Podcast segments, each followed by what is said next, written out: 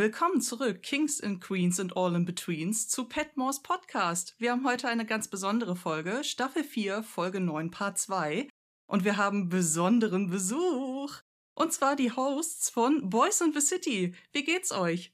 Hi, ja, danke erstmal für die Einladung. Wir sind, Ja. äh, wir stellen uns, glaube ich, mal ein bisschen kurz vor, ne? Ja, Ja, genau. Die Hosts von Boys in the City sind natürlich äh, mein liebreizender Podcast-Partner Sergey. Das bin ich, ja. Die, die Sex in the City Virgin, wenn wir erstmal im Boys in the City Kosmos bleiben. Genau. Und Marc ist natürlich dem, der Sex in the City Sexperte. Und, aber ich muss sagen, ähm, ich bin irgendwie, der Schüler ist ja quasi dem Meister schon irgendwie ebenbürtiger geworden. Ich habe jetzt seit. Also um vieles, ja. Genau, ich, ähm, ich habe ja neulich mein, äh, mein, mein Bachelorette-Diplom bekommen, ja, also ich habe ja schon den Abschluss gemacht in Sex and the City, die ersten Staffeln und And Just Like That wird dann quasi die Masterprüfung werden, also ich bin nicht mehr ganz so virginig, wie wir, am, an, wie wir angefangen haben. Ja, ja, ganz genau. Also da sind wir, weil wir sind ja gerade, deswegen muss man auch an der Stelle mal sagen, ist vielleicht auch tatsächlich, wenn Leute Lust auf unserem Podcast haben, Boys in the City, ist es gerade ein super Moment, um da einzusteigen, weil wir eben gerade durch sind mit der Urserie, also mit diesen sechs Staffeln.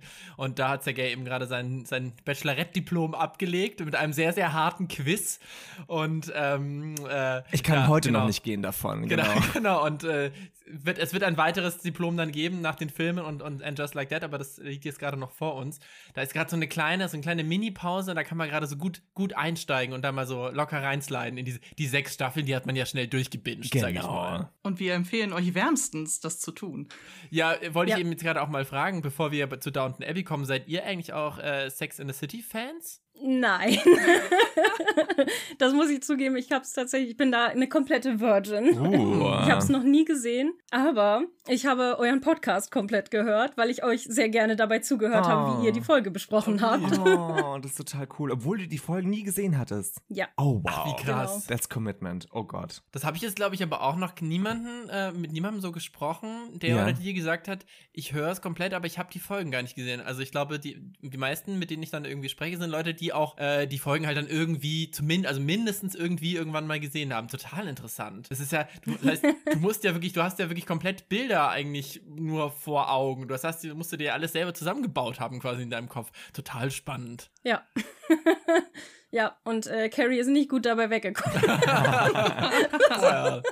Genau. Aber ich habe mir jetzt äh, vorgenommen, das trotzdem mal zu gucken. Einmal. Doch. es lohnt sich auf jeden Ja, Fall. Da bin ich gern dabei. Ja. Weil ich habe irgendwann mal die Filme geguckt, ewig lange her. Aha. Die Serie nie. Und deswegen würde ich mich irgendwie auch als Virgin bezeichnen. Aber Fun Fact, Isa, als es noch äh, das sagenumwobene Schüler-VZ als Social-Media-Ding gab, Damals. gab es eine 1900, ja. Gruppe, welche da hieß What Would Carrie Do? Und da waren alle Ah. drin. Außer mir, weil ich die Filme da noch nicht geguckt hatte und mir dachte, wer zu geil ist Carrie. Solange es keine Karen ist, ist alles noch in Ordnung. Ja. Ja, das stimmt. ja, die möchte auch gern mit dem Manager sprechen.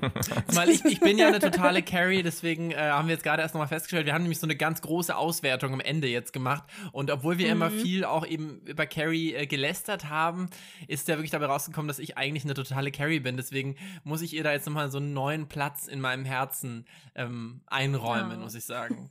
Und bevor ich habe noch eine Frage an euch, weil ich habe ja, ich habe ja, das heißt eine Frage, da weiß ich eigentlich, da weiß ich eigentlich schon, was kommt, denn wir haben ja noch so ein anderes Projekt, das sich mit Drag Race Germany beschäftigt, Lip Sync Drag, unser unser neuer Podcast und YouTube Show. Und ich habe ja schon so ein bisschen gehört aus, aus ich weiß nicht, auf jeden Fall mindestens einer Folge von euch, dass ihr da auch Fans seid, da auf jeden Fall, aber oder? Ja. ja. Auf jeden Fall. Wir sind ganz große Drag Race-Fans und äh, gucken natürlich jetzt auch gerade Drag Race Germany, weil ganz, wir haben uns so gefreut, als es hieß, das kommt zu uns und wir so, Ja, oh same. mein Gott, wie geil. Same. Aber wie, wie findet ihr es bis jetzt eigentlich? Also wir sind ja jetzt, wo wir aufzeichnen, sind wir ja bei Folge 5 der ersten Staffel ungefähr. Sag mal, ähm, wie findet ihr es denn bis jetzt? Ja, ich find's eigentlich ziemlich cool. Am Anfang dachte ich, war ich ein bisschen underwhelmed. Ganz kurz. Mhm, aber mhm. dann, jetzt finde ich's fabulous. Also jetzt finde ich's doch ziemlich cool schon. Mhm. Also, und ich habe festgestellt, ich habe auf einmal einen neuen Favorite, den ich vorher nicht hatte. Und jetzt äh, auf einmal so ein bisschen Underdog ist mein Favorite geworden, glaube ich, weil ich finde jetzt irgendwie Lorelei Rivers super gut. Also, ich mag die irgendwie Mhm. voll. She's growing, ja. She's a grower. Ja. Und du, Mona? Wer ist dein Favorite? Also, was soll ich sagen? Just between us squirrel friends. ich kam in der ersten Folge noch nicht so richtig rein, muss mhm. ich sagen, weil es super viele Dinge gab, die so für mich Signature RuPaul sind, die in der deutschen Fassung mitgesagt wurden, teilweise übersetzt und dann mhm. manchmal auch nicht.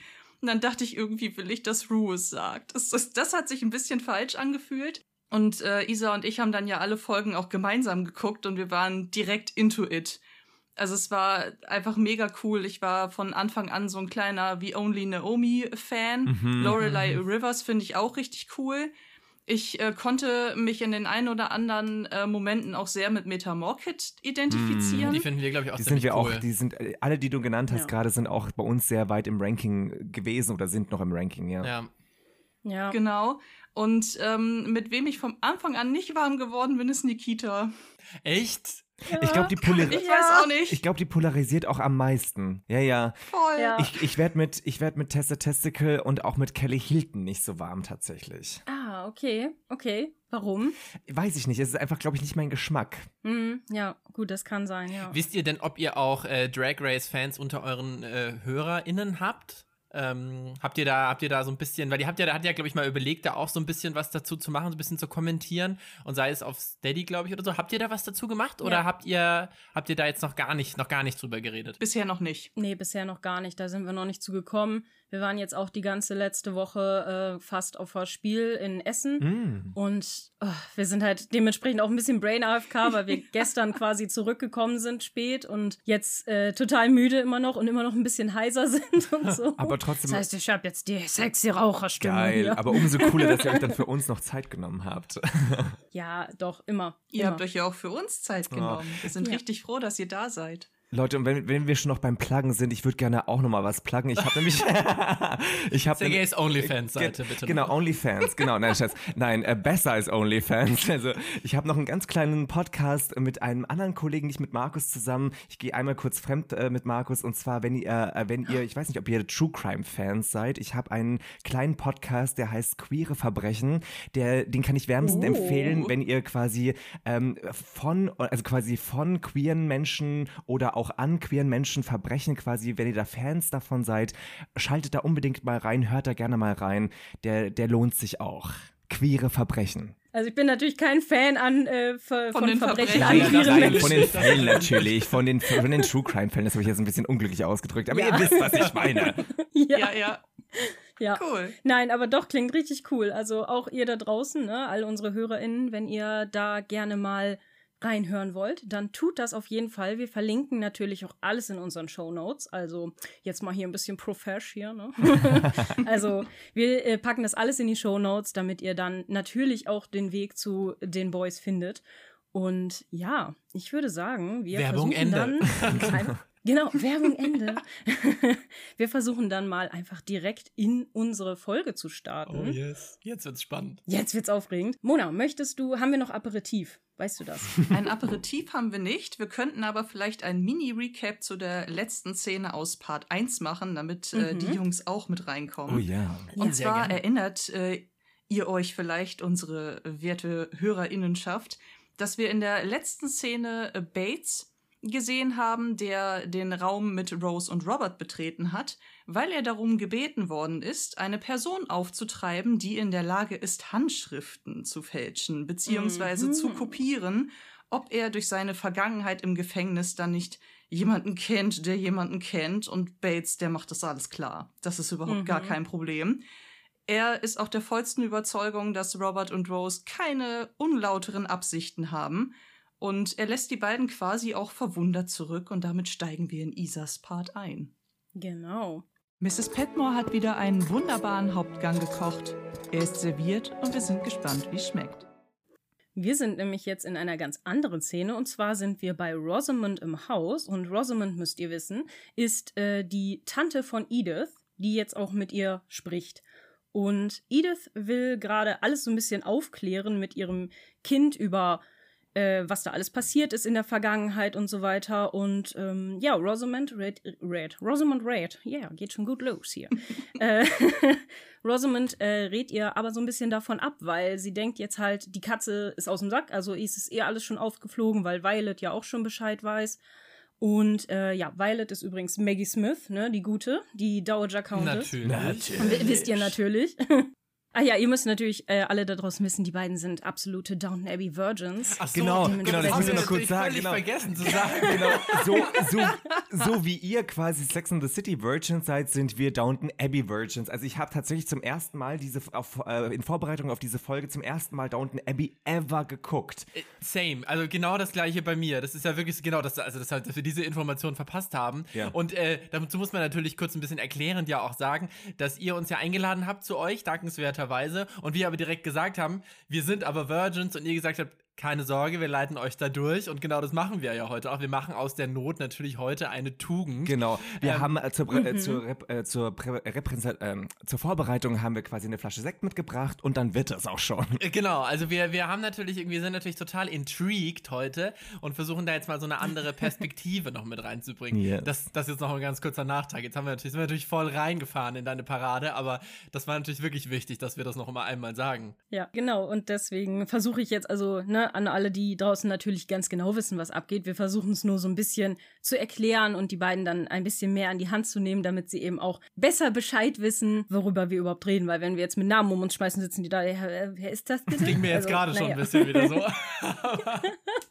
Aber wir haben es ja. Und im Optimalfall sind sie genauso große Fanboys und Girls wie wir und gucken einfach Danach. alles. Das stimmt, vielleicht ist es der Einstieg quasi in, in einen Downton Abbey Marathon, ja. Ja, ich könnte es mir vorstellen, auf jeden Fall. Sehr schön, sehr schön. Ähm, aber das, das ist ja jetzt die Szene, da, da wollte ich jetzt, da habe ich tatsächlich, tatsächlich was dazu, sagen, dazu zu sagen, das fand ich nämlich ganz spannend. Das ist doch die Szene, in der sie erzählt, dass, ähm, ich hoffe, ich habe es richtig zusammenbekommen, der Vater des Kindes, Michael, von dem wir ja aktuell nicht wissen, ob er lebt oder tot ist.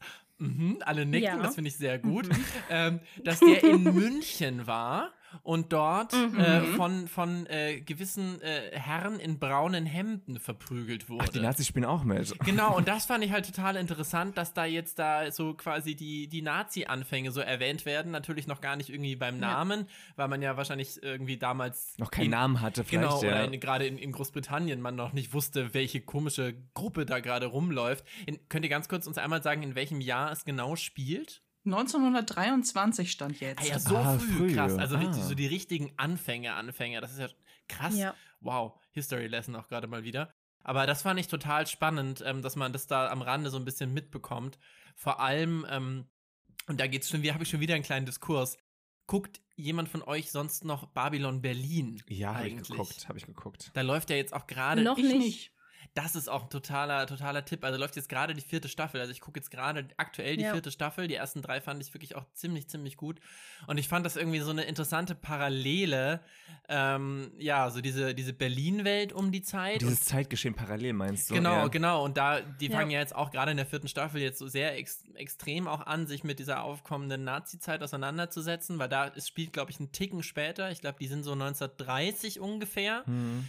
Ähm, Aber man muss ja auch dazu sagen, dass in England, in Großbritannien ja auch einige Nazi-Sympathisanten ja auch gab in der Bevölkerung. Ne? Also das war ja auch nicht nur quasi, die, die, Briten haben das ja nicht nur abgelehnt, sondern das war ja auch, da war ja eine große Connection auch mit dabei. So, jetzt haben wir aber auch, auch mit, mit, unserem Geschichtsnerdwissen. Ja, und, und, genau, aber, aber es war auf jeden Fall irgendwie, ja, fand ich interessant, das so aus, aus zwei unterschiedlichen Blickwinkeln zu sehen und auch so dieses, hm.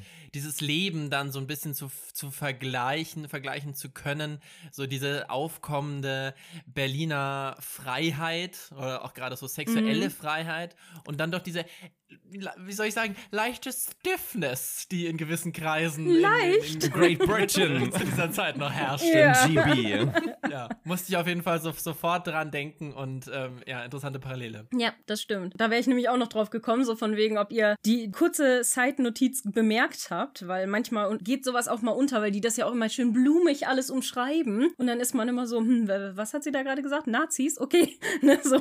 Also ja, genau, so ist es nämlich auch, weil ähm, Edith will nämlich alles auffliegen lassen, weil sie eben kleine Neuigkeit bekommen hat, wie ihr schon genau sagtet. Michael Gregson heißt er mit Nachnamen, ähm, ihr Nicht-Ehemann, sondern das war tatsächlich eine Affäre und sie, äh, sie wollten aber heiraten, deswegen ist er überhaupt in München, weil er wollte sich scheiden lassen und das durfte er nur als deutscher Staatsbürger. Mm. Und deswegen ist er nach Deutschland gezogen und jetzt ist er in München und äh, ja, seitdem ist nichts mehr von ihm zu hören. Und das ist eben die kleine Nachricht, die sie bekommen hat, dass er wohl in München an so ein paar brutale Männer geraten ist, mm. die braune Shirts tragen und Hassreden schwingen. Oh, und man wow. denkt so, Ja. Wer könnte das nur gewesen sein? Sounds familiar. Ja. Mhm. Ja, und Rosamund rät ihr dann aber nicht so, also sich mehr um ihre eigene Zukunft zu kümmern und zu sagen, okay, betrüg dich nicht um deine noch kommenden Liebschaften oder andere Kinder, weil ne, das Erbe, das dir vielleicht zusteht, musst du gar nicht teilen. Ne? Niemand weiß von dem Kind, also hat das auch eigentlich keinen Anspruch. Also, und wenn du unbedingt was spenden willst, dann tu es anonym. Und das ist auch so ein bisschen das Ding, weil Edith, also das muss, äh, ich mache hier meine Notizen kaputt, ähm, weil Edith hat ihre Tochter in der Schweiz abgegeben. Ich weiß nicht, ob ihr das so ein bisschen aus dem Kontext raushören konntet. Ja. Zumindest abgegeben, ja, genau. Also zumindest weggegeben, ja. Mir war nicht ganz klar Genau. dann am Ende, ob es wirklich ihr leibliches Kind war oder nicht, aber es ist ihr leibliches Kind. Die Frage hätte ich jetzt auch nochmal gestellt. Ne? Ja. Also die haben beide Ja. zusammen ein Kind bekommen und sie musste es abgeben in der, in der Schweiz. Genau. Für euch vielleicht nochmal für den Kontext. Michael Gregson und Edith haben sich eigentlich als Arbeitskollegen kennengelernt, denn Edith Genau. ist, ähm, obwohl das sozusagen für, für sie als Frau zu dieser Zeit nicht üblich war, in, ähm, nach London gegangen, hat da in einer Redaktion angefangen zu arbeiten. Und ähm, Michael Gregson ist da der Chefredakteur. Ja, sie, sie schreibt, schreibt eine Kolumne, also sie ist Genau. quasi so ein bisschen die Carrie. Die Carrie der 20er Jahre. Skandalo. Und die, Schla die Kreise schließen sich. So und dann ist hat es. sie halt auch heimlich in London das Kind bekommen wahrscheinlich, ne? Und konnte dann. Nein. Ach nein, Sie ach so. ist äh, für acht Monate nach Genf abgehauen, eben mit ihrer Tante zusammen, damit das niemand erfährt. Aufs Land. Wie man es damals so gemacht Genau. hat. Ja. So ist es. Genau. Auf Kur, acht Monate auf Kur. Genau. Ja, verstehe. Mhm. Genau. Es war eine Bildungsreise, um die Französischkenntnisse aufzubessern. Natürlich. Natürlich, sucking dick in cock. Ja, genau so war das nämlich. Und deswegen ist sie jetzt acht Monate später zurück, natürlich mit ihrer perfekten vorherigen Figur. Klar, Ist klar. ist so bei Frauen, logisch. Ist völlig, äh, ja. Die ist den weiten Weg aus der Schweiz gelaufen, da hat sie genau, alles wieder verloren. die hat das Beckenbodentraining Mhm. wieder richtig, richtig, richtig gemacht. Ja, vor allen Dingen in den äh, 23, also in den 20er Jahren, wo die so viel noch schon von sowas wussten. Die Gene, die hat einfach gute Ja. Gene, wie Heidi Klum. Die hat gute Gene.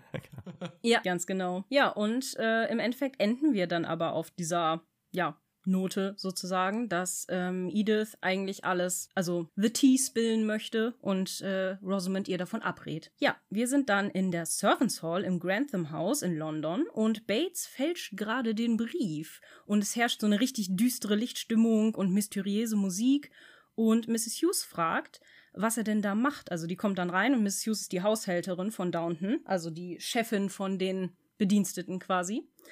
Und ähm, ja, sie kommt dann rein und fragt dann, was, was machst du denn da? Und Bates sagt so, ja, ich mache da nur was für His Lordship und ja, der findet das dann, äh, das, das ist schon alles richtig, was ich hier mache. Hm? Und sie guckt sich das dann nochmal kurz an und sagt dann auch so, ja, okay, wie, wie findest du es denn bisher so in London? Und er, ja, finde ich eigentlich ganz gut. Ich habe ja aber nicht so viel Zeit hier, also ich bin ja gut beschäftigt und ich war ja auch eigentlich das letzte Mal da, als meine Mutter starb. Also so, ich war schon ewig nicht mehr in London. Und sie geht dann aber auch misstrauisch wieder raus und ähm, sagt dann so, hm, na gut, okay, dann ist das wohl so. Und sie guckt dann schon so suspicious.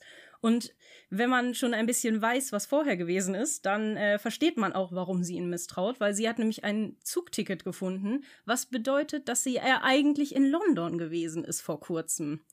Und in London ist nämlich jemand zu Tode gekommen. Und deswegen äh, ist das ganz spannend, weil Bates wird jetzt gerade so ein bisschen unterschwellig äh, unterstellt, dass er jemanden umgebracht hat. Vielleicht. Aber es wird natürlich nie gesagt, weil das wäre ja ungebührlich. Ja, das ist schon krass, so dieses, weil du jetzt gerade gesagt hast, ungebührlich. So, das ist mir schon extrem aufgefallen. Diese krasse Hierarchie ja, auch, ne? dieses, ja, ja. dieses, was man tut und was man lieber nicht tut. Also, das könnte ich jetzt quasi eigentlich zu jeder Szene sagen. Und auch diese ganze passive Aggressivität die ganze Zeit, die drunter liegt. Weißt du, ich genau, meine, genau, dieses, die unter diesem Lächeln die ja, ganze ja, Zeit genau. so drunter liegt. Genau, dieses Ich sag's eigentlich nicht, aber du weißt ganz genau, dass ich scheiße finde, aber wir sprechen nicht drüber. Das finde ich echt, äh, ja, ich finde das ein bisschen anstrengend tatsächlich. Mit der Zeit tatsächlich so ein bisschen anstrengend. Also wirklich so diese, diese krasse, ja, gezwungene Emotionsarmut, die die da ganz, die ganze Zeit an den Tag Oh, legen müssen. das ganze Runterschlucken die ganze Genau, Zeit. dieses Runterschlucken die ganze Zeit, das ist schon, das ist schon extrem. Ich, mein, ich äh, weiß nicht, fällt euch das auch immer noch so auf oder seid ihr da so dran gewöhnt? Weil das fand ich wirklich eins der, der auffälligsten Sachen, wenn man da jetzt gerade einfach mal so einen Sneak Peek in diese eine Episode reinwirft. Ist, ist euch das immer noch so bewusst? Also sowohl als auch, vor allem weil es vereinzelte, ähm, vereinzelte Figuren gibt, die darauf auch immer wieder hinweisen. Jetzt, ähm, als Isa und ich gerade erst Part 1 aufgenommen haben, ist es sogar Edith, die das äh, nochmal zu Protokoll gibt ihrer Schwester gegenüber, weil es in einem Gespräch darum geht, dass es ja nicht so wahnsinnig englisch ist, mal eine Szene zu machen zu Dingen, die eigentlich nicht in Ordnung sind. Und sie sagt, ja, warum macht man das eigentlich nicht einfach mal? Anstatt mal, also einfach mal ehrlich sagen, was man gerade einfach kacke findet, damit es auch einfach mal ausgesprochen ist. Ich habe das Gefühl, die Leute fühlen sich dann immer besser. Und ihre Schwester tut das halt ab mit, ja, aber was du ausgesprochen hast, kannst du halt auch nicht wieder zurücknehmen. Scheiß Idee, machen wir nicht. Ist nicht Englisch. Und dann denkst du dir, yo, moinsen. ja, da kriegt so okay. dieses Sprichwort die feine englische Art. Da versteht man erstmal nochmal so richtig, wo das eigentlich herkommt. Ne? The stiff upper lip. Ja, wirklich. Genau. Stiff upper lip. Die, die haben die alle. Ja. Ja.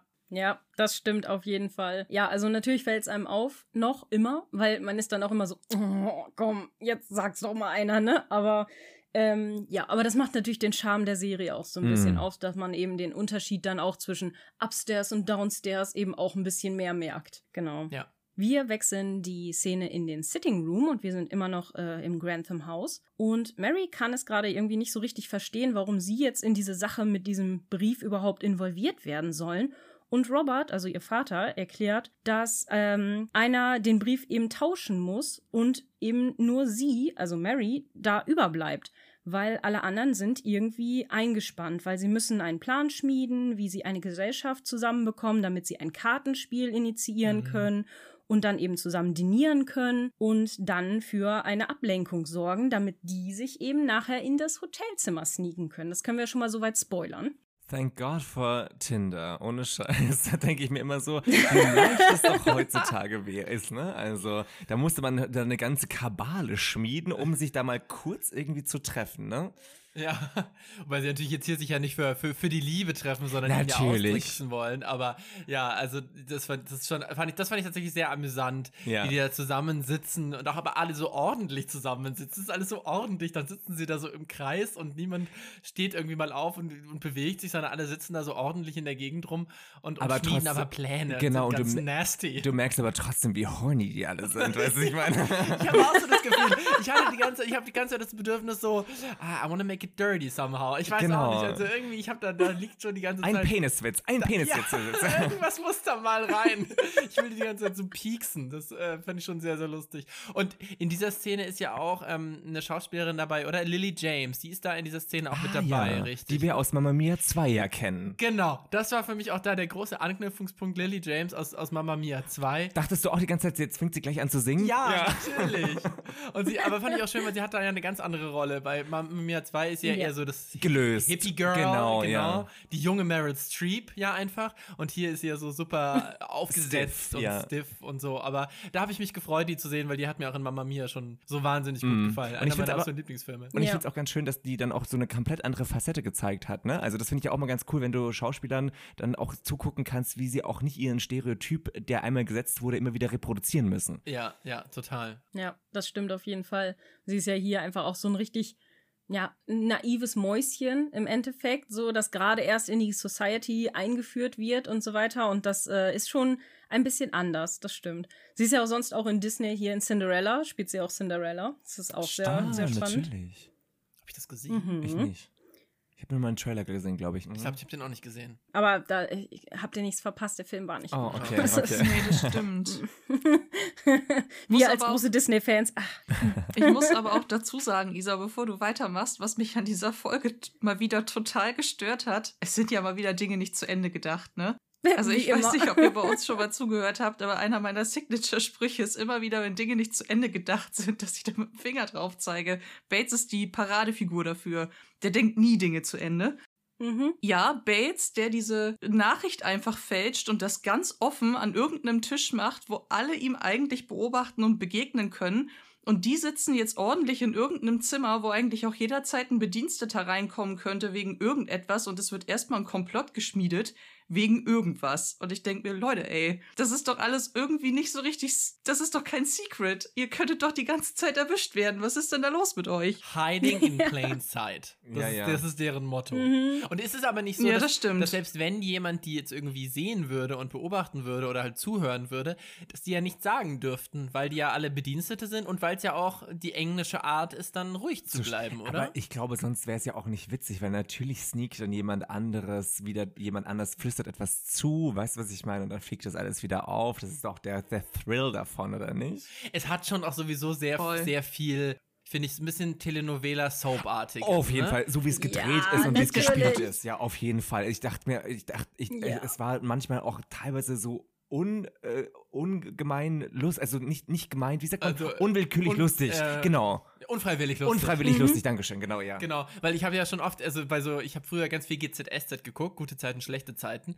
Und da gab es ja natürlich immer, also quasi jeder Folge eigentlich ein Gespräch, das zwei Leute miteinander geführt haben. Aber natürlich haben sie die Tür dabei, also auch irgendwie so die Haustür oder so, halt so ein Spalt breit Natürlich. offen Dann gelassen. immer ein Shot dann auch am Ende von dem Gespräch auf die andere Person, die zugehört hat, ne? Genau, ja, ja, ja. genau. Und dann hat wieder, wollte Ja. jemand gerade zu Besuch kommen und dann Ja. hat halt die offene Haustür gefunden und hat dann halt so zugehört. So der, der Klassiker. Und das fand ich irgendwie so schon sehr schön, dass das hier auch so häufig so solche Arten von Situationen gab, jetzt sage ich mal. Es ist, es ist schon teilweise sehr drüber gespielt auch, ne? Sehr, sehr melodramatisch auch, ne? Also, Ja, ja, ich weiß gar nicht, ob das so bewusst ist oder ob das einfach so entstanden ist. Ja, weiß ich auch nicht. Aber das hat mich auch ein bisschen überrascht. Das habe ich nämlich tatsächlich jetzt, vor, bevor ich diese Folge angeguckt habe, nicht erwartet, dass es, dass es so wird. Ich dachte, dass es noch ein bisschen mehr in so eine Ernsthaftigkeit von The Crown oder so geht. Tatsächlich, ja. Ich finde aber ein paar SchauspielerInnen sprechen da so ein bisschen aus. Die bedienen dieses, äh, dieses Sujet nicht so sehr. Also zum Beispiel Maggie Smith ist da doch eher ein bisschen wahrhaftiger, würde ich sagen. Also da ist die, ähm, äh, und die anderen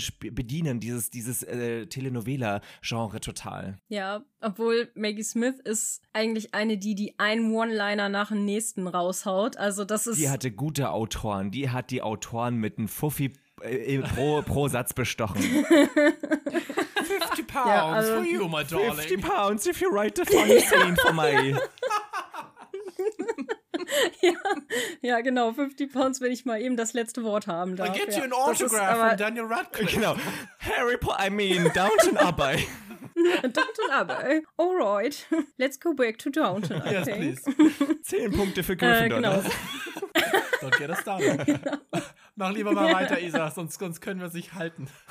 Das äh, geht bei uns aber auch immer, wenn wir anfangen mit Harry Potter rumnörden oder ganz schlimm ist, wenn wir anfangen zu singen. Also äh, ich, wir, ge wir geben uns Mühe, das heute nicht zu tun, aber es ist, äh, ja, passiert manchmal. Äh, äh, also fühlt euch vollkommen frei. Wir sind, gar, wir sind gar nicht da. Ihr seid quasi, go. wir sind noch unter uns. Let it go. Liebe Lan, wir sind unter uns. Let it go. Ja, schön. Let it go. genau. Cora mag es dann aber eigentlich auch gar nicht, äh, Violet und die anderen alle anzulügen. Und Mary sagt nur ganz knallhart, oh, mir macht das nicht aus. Ich lüge die gerne an, das ist gar kein Problem, ich mach das. so. Mary findet dann äh, aber auch ziemlich viele Wenns und Arbeits äh, in die ganze Zeit in diesem Plan und sagt, ja, aber was ist, wenn das passiert und was ist, wenn das passiert und was ist, wenn der es nicht klappt oder der keinen Bock hat? Und Robert wird dann richtig Es gibt sauer. immer diese eine Freundin, ne? Es gibt in jeder Gruppe diese eine Freundin, die genau das macht. Stimmt.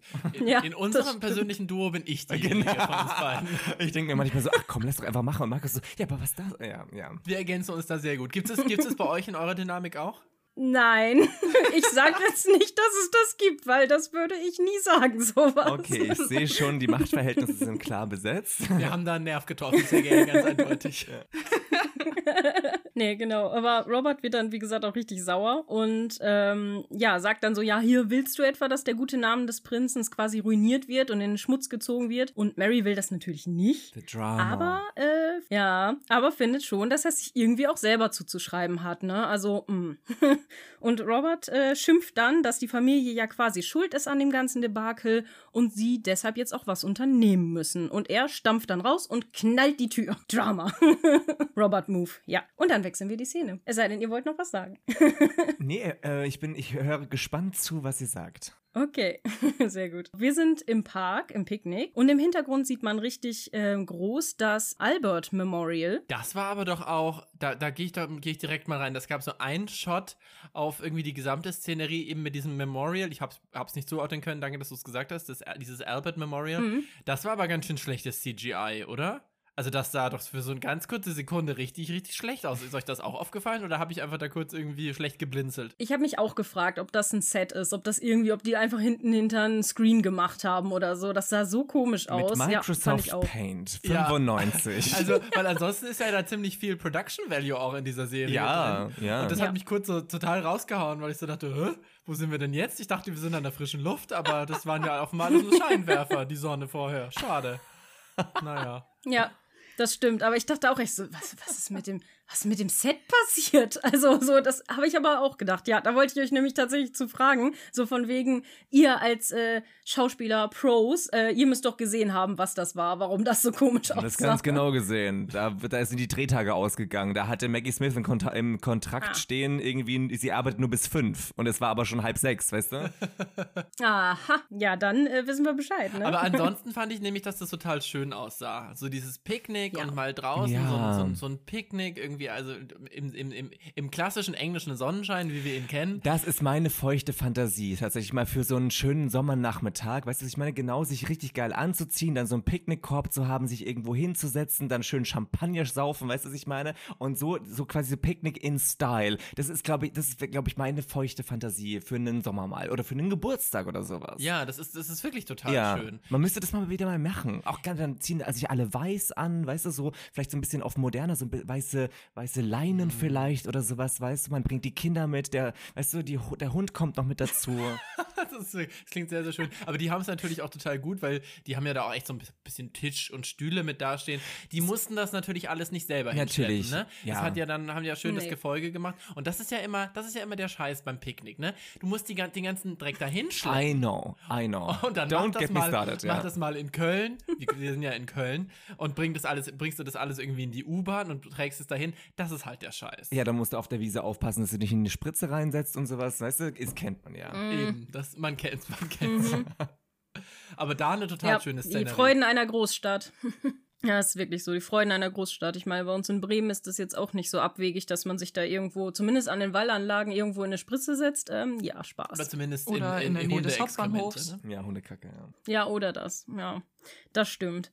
Nee, das ist, äh, aber äh, wart ihr, nein, wart ihr natürlich nicht, weil ihr nicht äh, so in der Szene seid, aber ähm, wenn ihr mal die Berichterstattung vom WGT gucken würdet, dann würdet ihr sehen, dass es da das viktorianische äh, Picknick gibt. Und das ist auch Oh. das ganz, ganz viele Gruftis, also irgendwie, was weiß ich, 10.000 Gruftis, die sich alle in den Park fläzen und genau das tun. Aber, mit auch, Style. aber auch mit dem Picknicken. Stil. Oh, da hätte ich, muss man sich dann schwarz anziehen oder kann ich da auch in, meine, in meinen Farben kommen? Da kannst du hinkommen, wie Oh, du da, da möchte ich, Also, sehr wirst dich wahrscheinlich unwohl fühlen, wenn alle schwarz sind, aber Ist es ist, egal, äh, es ist sagt egal. niemand Es was. ist- Es finden alle Magst gut. du das auch in die Shownotes reinpacken für einen Freund?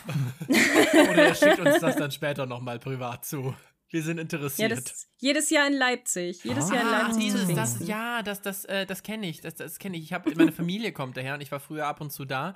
Und manchmal, wenn wir da Ja. waren, sind dann halt plötzlich lauter so, äh, ich sag jetzt mal ganz blöd, seltsam angezogene Leute, für meine Familie seltsam angezogene Leute. Ich, ich finde das natürlich nicht seltsam, das war jetzt in Anführungszeichen, ne? Ähm, Gesprochen für deine Eltern, Und dann ja. haben, genau, gesprochen für meine Eltern. Und dann, genau, hieß es immer so von unseren Verwandten, ja, es ist wieder hier das, das, das Goth-Treffen und so weiter. Wobei die fanden das aber auch immer alle ganz gut. Also die haben immer ganz, äh, also positiv, neugierig dann geguckt, so meine Familie. Stimmt. Damit, äh, damit verbinde Ja. ich total was. Das könnten wir eigentlich auch mal machen. Das, wär, das könnten wir eigentlich auch mal machen. Einfach so, just in style. Boys in the City goes, goes, Camp, Picnic. goes Picnic. Victorian Picnic. Wir ja. laden euch ein, das ist eine große Wir podcast sind dabei. Wir machen das. Nächsten Sommer, Uh. Sommer 24, es steht. Ja, müssen wir uns irgendwo in der Mitte treffen. Dann laden wir Nadine und Stefan auch noch ein. Die kommen bestimmt auch. ja. Vom Oh, Gott, dann machen wir, Butterbier-Podcast, genau. oh ja, wir könnten eine große Podcast-Picknick-Session machen. Das, Uh. muss, das muss sowieso mal Ja. sein. Okay, wir, wir, Ja, das machen wäre cool. das. Nice. Gut, wir machen weiter. Ich habe nämlich ein bisschen Recherche zu diesem Albert Memorial, aber wirklich nur Mini-Recherche. Ähm, das wurde nämlich von Queen Victoria zu Ehren ihres verstorbenen Ehemanns beauftragt und von Sir George Gilbert Scott 1864 bis neun, äh, 1600 Nein, bis 1875, meine Güte, im neugotischen Stil errichtet. Und äh, finanziert wurde es primär von Spendengeldern der britischen Bevölkerung. Mensch, Just die haben sich gefreut. Die haben, die haben sich gefreut, oder? Die durften etwas bezahlen, was sie da später nicht benutzen konnten. Nicht wahr? ja, das ist so richtig schön, äh, ne, britischer Adelstyle. Schön, oder? Aristokratie. Hm. Gut, äh, wir sind jetzt aber beim Picknick und Violet, Martha, Lord Acegarth, ich spreche den immer falsch aus, und Madeline und Harold sitzen gerade zusammen und picknicken eben mit in Style, wie ihr das so schön Mhm. beschrieben habt. Und Harold lobt gerade das britische Essen, weil er hätte das gar nicht erwartet, weil er hat vorher noch rumgepöbelt, dass er das alles ganz schrecklich findet in Britannien und äh, weil in Amerika ist ja alles besser. Und äh, ja, jetzt lobt er das aber doch. Und Madeline freut sich, dass er wenigstens etwas Gutes an der britischen Kultur gefunden hat. Lord ähm, Acegarth quatscht dann ein bisschen, also bequatscht dann Martha ein bisschen, dass es ja so toll ist, dass äh, so um die ähm, durch Europa zu Den reisen. Jetset zu leben, ne? Den Jetset irgendwie genauso Mhm. von einem Luxushotel zum anderen zu gehen. Ja, ja, weil sie sagt ja dann auch, sie fährt irgendwie von England aus nach Paris und dann nach Rom und sowas, ne? Das dachte ich mir auch. In der Zeit mit richtig Cash, weißt du, so in diese Grand Hotels, die ja dann auch so aufgekommen Ja. sind, da zu Jet zu, äh, Jet zu setten, dann deine Cocktails zu trinken und irgendwelche belanglosen Gespräche mit Superreichen zu führen, da hätte ich auch nichts dagegen gehabt. Ja, das klingt schon wirklich, that, that's the life. Und ich Alter. finde ja auch die Schau ich weiß nicht, Ja. ähm, ich habe versucht, den Namen der Schauspielerin rauszufinden, aber die ist ja auch eine sehr, sehr bekannte Hollywood-Schauspielerin, die ja auch schon mit äh, Filme mit Meryl Streep und sowas gemacht hat. Ich habe es leider nicht mehr ganz recherchieren können, aber die ist auch sehr, sehr bekannt und ich finde auch ihren Spielstil außerordentlich gut, weil ich finde, die hat so eine ganz tolle Trockenheit. Die die Amerikanerin spielt, ne? Die- Die, die genau, die Martha jetzt? rothaarige, genau. Ja. ja, die fand ich auch toll. Ihr meint Martha, genau. Genau, ja, ja, die, ähm, ich weiß gerade auch nicht mehr, wie sie heißt. Mona, hast du das noch? Ich glaube, das war, ah, vor Ewigkeiten haben Ja, wir ich sie hab- recherchiert, ja, wie ich sie habe das heißt. auch versucht ne? zu googeln, ich habe es ad auch hoc nicht gefunden. Sind die aber, das sind auch Charaktere, die früher schon mal vorkamen in der Serie oder sind Oder die ganz quasi neu? in der in dieser Folge das erste Mal aufgetreten, weil sie eben zu Besuch Nee, sind? nee, also Martha ist schon mal aufgetreten, die war schon mal da, die war Mhm. auch auf Downton schon mal, die ist ja die Oma von, also die Mutter von Cora, also von Lady Grantham Ah. und die ähm, Oma von Edith und Mary. Ah, okay, da Ja. ist die Verbindung. Und sie wird gespielt von Shirley MacLaine. Ja, natürlich. danke. Die ist ja Shirley, ein, ja. ein Hollywood-Veteran tatsächlich. Ja, ja, Ikone. Ja, die ist auf jeden Fall äh, schon länger dabei. Harold ist jetzt das erste Mal aufgetreten. Von dem hat man bisher immer nur aus dem Off gehört, quasi. Und ja. Und den Schauspieler kennt man ja auch. Also den Mhm. habe ich jetzt ehrlich gesagt auch nicht gegoogelt, Ja. aber das Gesicht ist ja auch total bekannt. Auch so ein Nebendarsteller-Typ. so ja, ein und bisschen, häufig ne? eher so ein bisschen so der, der Trottelige, ne? Nicht so, in dem Fall war ich ganz überrascht, dass er Ja. mal so, ja, dann Was auch irgendwie so. Machen Genau, und konnte. irgendwie ja. so der Frauenheld. Er erzählt ja auch gerade in dieser Picknick-Szene dann, äh, ja, wie, also. Dass es ein Ficker ist, ja, ja. ja, total, wo ich so ein bisschen dachte, oh, okay, interessant, hätte ich jetzt, hätte ich das nicht erwartet. aber auch mal was anderes für den zu spielen. Ja, der hat ja auch, den haben wir ähm, äh, in Teil 1 dieser Folge, haben wir den recherchiert Mhm. und der ist, ähm, hat auch unter anderem in Hangover und so mitgespielt. Ja. Also ja, stimmt, der spielt eher Klamaukrollen, Genau. ja. Ja, Genau. gespielt von Paul Giamatti, Genau, wenn ich ihn Paul richtig Giamatti. ausspreche. Ja, genau. Und äh, wie er schon richtig sagt, äh, stellt er dann f- fest, also nachdem dann das Gespräch so ein bisschen von Martha und Lord Argyth ähm, wegschwenkt, äh, schwenkt es rüber zu Madeline und Harold und er erzählt erstmal so ein bisschen, dass er total der Playboy ist und dass er ja super viele Frauen immer hat, aber die immer auch nur das eine von ihm wollen, quasi eine schöne Zeit mit ihm und am Ende ein Diamantarmband. Aber Und- ich glaube, er genießt Ja, es ne? ja auch, weil dieses Abkommen für ihn ja auch sehr praktisch irgendwie ist. Ne? Also er genießt ja, Ja. Diese, diese klaren Verhältnisse.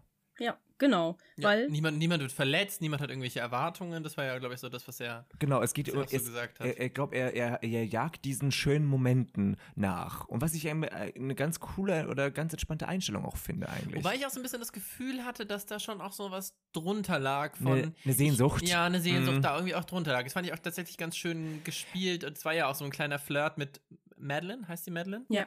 Ja. Genau, und ich glaube, aber sie war ja auch so ein bisschen interessiert an der ganzen Sache. Also sie war jetzt der, der ganzen Sache nicht abgeneigt, weil sie ja auch gefragt hat, so, und wie sieht's denn mit einer Frau aus oder mit, ein, mit einem Liebesleben Mhm. tieferer Art? Wie sieht's denn da aus? Also ich glaube schon, dass sie da nicht ganz abgeneigt war, vielleicht auch da ein bisschen hinter die Kulissen zu gucken. Was ich auch ganz interessant fand, ne? weil ja eigentlich dieser, dieser Lebensstil, vor allem den auch so zu benennen und so nach außen zu tragen, Diesen Dandy-Lifestyle. genau, den ja, würde ja. ich ja jetzt auch mal wieder als höchst unenglisch auch beschreiben. Also zumindest das so nach außen zu tragen. aber er ist also, Amerikaner. Genau, eben. Er ist Ach so, ja, ja. Amerikaner. Dann, Ach so, ja, dann ja. aber als Engländerin da so, ich sag mal, positiv interessiert zu sein und eben nicht zu sagen, oh, von Anfang an, ich nehme da total Mm, Abstand ah, ich von. verstehe, was du meinst, Fand ja, ich ja. irgendwie auch Mm. interessant, aber es ist natürlich auch so, the shiny new toy from, from America. Delivered. ja. Ja, nee, Madeline ist ja aber auch ein bisschen ähm, relieved an der Stelle, weil er ihr und ihrem Vater so ein bisschen auf die Schliche gekommen ist, weil sie halt so ein bisschen Fortune Hunter-mäßig auf ihn angesetzt wurde. Und ähm, das hat er halt komplett durchschaut von Day One. Und jetzt ist sie eigentlich tatsächlich ein bisschen interessiert an ihm und findet ihn eigentlich auch echt ganz sympathisch, mhm. weil das, was er eben sagt, was ihr eben schon sagtet, dass er eben Leute nicht gern enttäuscht und eben weiß, okay, von der Abmachung, ja, da habe ich halt dies und jenes und wir sind alle cool damit so. Und sie schmunzelt dann aber so ein bisschen und stellt dann aber so ein bisschen äh, fest, weil er ihr eben auch erzählt hat, dass er eigentlich alles erbt und Martha eigentlich nur festgesetztes Vermögen hat, ähm, ob er denn die Mutter, also seine Mutter, vor ihrem Vater warnen wird, weil der sich nämlich auch ganz ordentlich an Martha ranschmeißt. Und äh, ja, und Harold sagt nur, ja, meine Mutter, die kann eigentlich ganz gut auf sich selber aufpassen. Und ja, das kann sie. oh ja. und dann wechseln wir schon wieder die Szene. Und zwar sind wir jetzt in der Küche im Grantham House und wir erfahren, dass Mary und Rose ähm, Mrs. Petmore gerade darüber informiert haben, dass sie jetzt 14 Personen mehr sein werden beim Dinner. Und Mrs. Petmore ist so, ja, okay, ja, Die das ist gar kein Arme. Problem, ob wir jetzt 10 oder 14 sind. Die Arme, ich kann nicht mal ganz kurz aus dem Nähkästchen plaudern. Ich habe ja auch immer mal wieder mhm. in der Gastronomie gearbeitet. Und wenn es solche großen Reservierungen gab, und dann gab es auch manchmal so Geburtstage oder solche Veranstaltungen, die auch gesagt haben, übrigens, wir sind jetzt zwölf mehr. Und wir mussten auch immer so tun, als ob das kein Problem wäre, but Fun Fact, it's, it's a fucking problem. Weißt du, was ich meine? Weil alles schon vorbereitet ja. ist. Weißt du, was ich meine? Und da muss man sich dann irgendwie noch was aus den Fingern saugen und, äh, und dann kriegst du auch, weißt du, dann kriegst du auch nur so ein kleines Dankeschön. Das wird gar nicht so richtig, das kommt gar nicht so richtig an, was das für ein Umstand quasi wirklich ist. Ja, ja. ist wirklich Da können so. Isa und ich, glaube ich, auch mitreden, weil wir beide auch schon mal in der Gastro gearbeitet ja, haben. Ja. Mit in, in euren Worten relatable Content. Ja, ah. ja, ähm, ja, Mrs. Petmore macht dann aber halt gute Miene zum bösen Spiel und sagt dann nur, ja, ich hoffe nur, dass Mrs. Hughes das mit den Schlafplätzen auch einigermaßen geregelt kriegt. Und Rose macht dann so einen richtig unpassenden Kommentar und sagt, ja, wir sind ja auch gequetscht wie Sardinen. Rich white girl, ja. so, rich white girl, burn her. Weißt du, was ich meine? Die, die Angestellten müssen jetzt hier eine Nachtschicht einlegen für die Scheiße und sie jammert irgendwie, dass sie vielleicht irgendwie keinen Platz mehr für ihre scheiß Koffer hat. Sorry for the rage, I'm sorry. Nein, Aber das ist voll kommt gut. Das, kommt der, ich kenne das. Da kommt das Kommunistische aus mir schon wieder raus. So viel Wut kenne ich von dir gar nicht, sehr geil bei Sex in the City. Da bin ich ja immer eher derjenige, der, der die Wut kriegt bei Mr. Big, aber heute kommt es bei dir raus. Nein, Interessant. Ich, ich, ich, mich, tri mich triggern tatsächlich diese, diese Angestellten und, und Chef, äh, mich triggert sowas tatsächlich ein bisschen. Ich glaube, das war auch der Grund, warum ich nie so wirklich in Downton Abbey reingekommen bin, weil mich diese Hierarchien, diese ganz strengen, starren Hierarchien, die, das triggert wirklich was in mir. Ich merke das und ich mag es. Ich mag es. I like it. Hier sind richtig Funken im Raum bei uns. Das könnt ihr, das könnt ihr jetzt leider oh. mit den vielleicht nicht sehen, aber man fühlt es hier. Man oh. fühlt's. Oh, sehr gut. Nee, aber genau. Und Mrs. Petmore schmunzelt dann halt darüber und sagt nur so richtig so, ach so, ja, wenn ihr euch wie Sardinen fühlt, dann fühlen wir uns wohl wie Maden. Hm. Ja, recht hat sie. Ja, und dann herrscht erstmal betretenes Schweigen und die beiden gehen wieder. Es ist, ähm, naja, wie, wie ihr schon sagtet, es ist halt äh, manchmal ein bisschen drüber. Und die wissen eben nicht, wie die Bediensteten da so leben teilweise. Aber ich glaube, ja. dass das tatsächlich realistisch ist. Also ich kann mir gut vorstellen, dass das so auch in echt hätte passieren können, tatsächlich. Weil ja. es, a lot of people are delusional, ja. Ja, obwohl ich denke, dass das, was auf Downton passiert, ist noch sehr locker mit äh, den ganzen, ja, also die sind wirklich sehr nett zu ihren Angestellten und machen auch sehr viel für ihre Angestellten. Also das ist tatsächlich sowas. eine Idealversion. Ähm, ja, ja, es gibt diese, ja, es ist halt schon wirklich sehr beschönigt und sehr romantisiert und so für fürs Fernsehen, ne? mhm. ne? Also für die Serie. Es ist schon so. Genau. Wir wechseln wieder die Szene und zwar bekommt Ray, äh, sind wir jetzt gerade in der Servants Hall und ähm, im Grantham House und Rose bekommt von Bates den Brief für Robert ausgehändigt, also den Brief, der sie ins Hotelzimmer schmuggeln soll. Und sie läuft natürlich direkt hoch, um Robert zu informieren. Mary bleibt dann noch da und macht sehr zweideutige Anspielungen so über die Sache mit die man in London so macht, die man ja vielleicht auch bereuen könnte. Und Bates hat halt einfach so den Death Stare und guckt sie einfach nur so an und dann spielt auch richtig bedrohliche Musik. Und sie werden von Mrs. Hughes unterbrochen. Und Mary geht dann äh, mit ihr in das Büro und sie unterhalten sich so tuschelnd über die Sache mit dem Ticket. Und Mary kann einfach nicht länger stillschweigen, weil das geht nicht. Es geht ja um das Leben eines, äh, eines anderen Mannes hier. Und Mrs. Hughes will sie dann aber davon abbringen, denn das äh, ist ja nicht das Richtige, dass Bates dann gehängt wird, nur weil er seine Frau rächen wollte. Naja, jetzt weilt halt ein schrecklicher und grausamer Mann nicht mehr unter uns und Mary ist dann so, ja, nee, das kann ich aber wirklich nicht.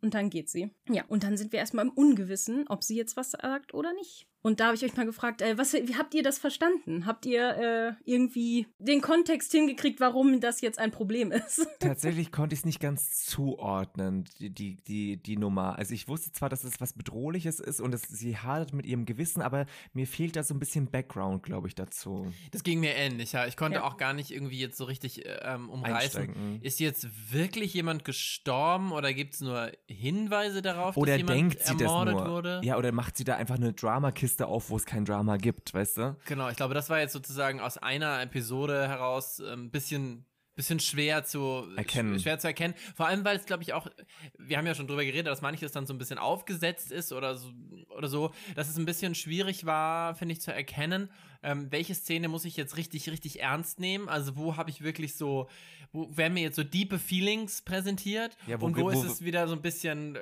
weiß ich nicht, Koketterie und so. Also ja, ja, ich habe das so mhm. mitbekommen bei dieser Szene oder bei all den Szenen, wo es um, das, um dieses Kind, das in die, in die Schweiz abgegeben wurde, geht, haben wir ja schon drüber gesprochen ein bisschen, kommt ja auch noch was da habe ich so gemerkt, ah, da geht echter, genau, ne? da ja. geht's eine Stufe tiefer, da, da, da nimmt es mich dann auch emotional so ein bisschen mit, auch wenn ich, äh, weil es auch gut gespielt war, auch wenn ich die Vorgeschichte gar nicht kenne, aber weil ja auch so ein bisschen erzählt wird, kommt man, das ist eine ganz gute Folge, um in diese Storyline reinzukommen.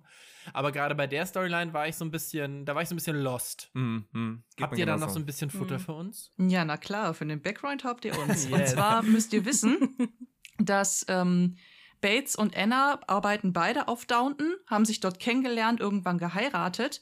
Und ähm, im Verlauf der letzten Folgen hat es einen Besuch auf Downton gegeben. Melly, ähm, Nellie Melba war da, um ein Konzert zu geben. Und ähm, ein Bediensteter einer der Gäste hat Bates Frau vergewaltigt. Oh. Und ähm, sie hat aber äh, sozusagen Stillschweigen über diese ganze äh, Geschichte bewahrt. Bates äh, roch aber irgendwann so langsam den Braten. Und jetzt ist sozusagen die Situation die, dass ähm, der Täter inzwischen tot ist. Durch was? Man geht von einem Unfall okay, aus, okay. aber äh, jetzt kommt sozusagen das Drama. Durch ähm, ein Zugticket, das gefunden worden ist, liegt die Vermutung nahe, dass Bates an dem Tag, wo er gestorben ist, eben am Tatort war, beziehungsweise in London. Mm. Und jetzt ist diese Situation recht prekär, weil er sozusagen als Verdächtiger dasteht und alle sich ein bisschen Sorgen machen, weil er schon mal im Gefängnis war. Zu Unrecht zwar, aber er war im Gefängnis und ist deswegen kein unbeschriebenes Blatt mehr. Das heißt, es steht im Raum, dass er seine Frau gerecht hat. Genau. Ah, okay. Genau. Ach krass, aber das ist jetzt, das würde mich jetzt auch sehr interessieren, dass, äh, und das, das hat man auch, ich sage jetzt mal, wie soll, ich, wie soll ich das gut formulieren, irgendwie gesehen oder das wurde wirklich richtig deutlich, dass dieser Charakter da äh, vergewaltigt wurde und da wurde es richtig, da wurde es mal richtig ernst auch in dieser Serie, oder was? Mal. Mhm. Das passiert leider sehr oft, dass es sehr ernst wird, Ach, dass es sehr schlimme Ach, Sachen gibt. Die Fallhöhe also eigentlich ganz gut. Das ist ja. eigentlich ganz gut, ganz gut konstruiert dann, wenn das dann immer oft manchmal so oberflächlich bleibt und dann aber wirklich wieder runterkracht, dann ja. kommt es ja irgendwie, vielleicht packt es da die Leute so sehr. Ja, weißt du? das hätte, das hätte mir, mich jetzt tatsächlich überrascht. Das hätte ich jetzt ehrlich gesagt nicht erwartet, dass es ähm, diese Tiefe bekommt. Genau, dass mhm. das ja auch, dass sie sich auch wagen, an, an, an solche Themen ranzugehen, weil da ist ja da, da, mhm. da ist ja fast so ein The Secret Child in, in Switzerland ist ja da wirklich eigentlich fast noch harmlos, harmlos ja. dagegen, sage ich jetzt mal. So, ja. Ähm. ja, ist es auch. Es gibt auch ein paar, also gerade bei den Bediensteten gibt es wirklich auch sehr ernste Themen. Also, ähm, wie gesagt, diese Vergewaltigung, dann gibt es später, also es gab vorher schon und gibt wieder Leute, die ins Gefängnis kommen, Mordverdacht und so weiter und so fort. Da gibt es ganz, ganz viel drum. Dann gibt es später einen Charakter, der Suizid begehen möchte, weil er sich ähm, nicht richtig fühlt. Ähm, da wollen wir euch vielleicht später auch noch mal zu äh, interviewen, wie ihr denn so zu äh, Thomas in dieser Serie steht, zu dem Charakter. Das, das, das ist ja der ne? Shady Butler, ja. der immer im Hintergrund steht. Der Slytherin, ja, ja. ja. Weil der ist eine sehr, sehr, ja, also eine Person, die die Downton Community wirklich äh, in zwei Lager spaltet, tatsächlich. Weil viele lieben sie und viele hassen sie, die, die Figur. Und äh, ja, da Wäre ja mal interessant zu hören, wenn wir euch ein bisschen Kontext geben später, was ihr dazu sagt. Ja, genau. Ähm, ich würde sagen, wir machen trotzdem jetzt einmal ein bisschen weiter. Und zwar sind wir jetzt im Sitting Room und sie unterhalten sich jetzt so ein bisschen über den Schlachtplan, also was jetzt passieren wird. Mary sitzt einfach nur ein bisschen nachdenklich da und die anderen unterhalten sich dann über das anstehende Pokerspiel. Violet und Isabel wollen dann äh, nicht so gerne ins Theater gehen, weil oh, ich habe keine Zeit, mich jetzt über halbgare Emotionen da äh, auch noch mir das anzugucken, weil ich bin viel zu müde. Und ähm, Isabel würde auch lieber Karten spielen, aber Robert sagt, nee, nee, das, das ist nicht so. Poker ist nicht so dein Ding, ne?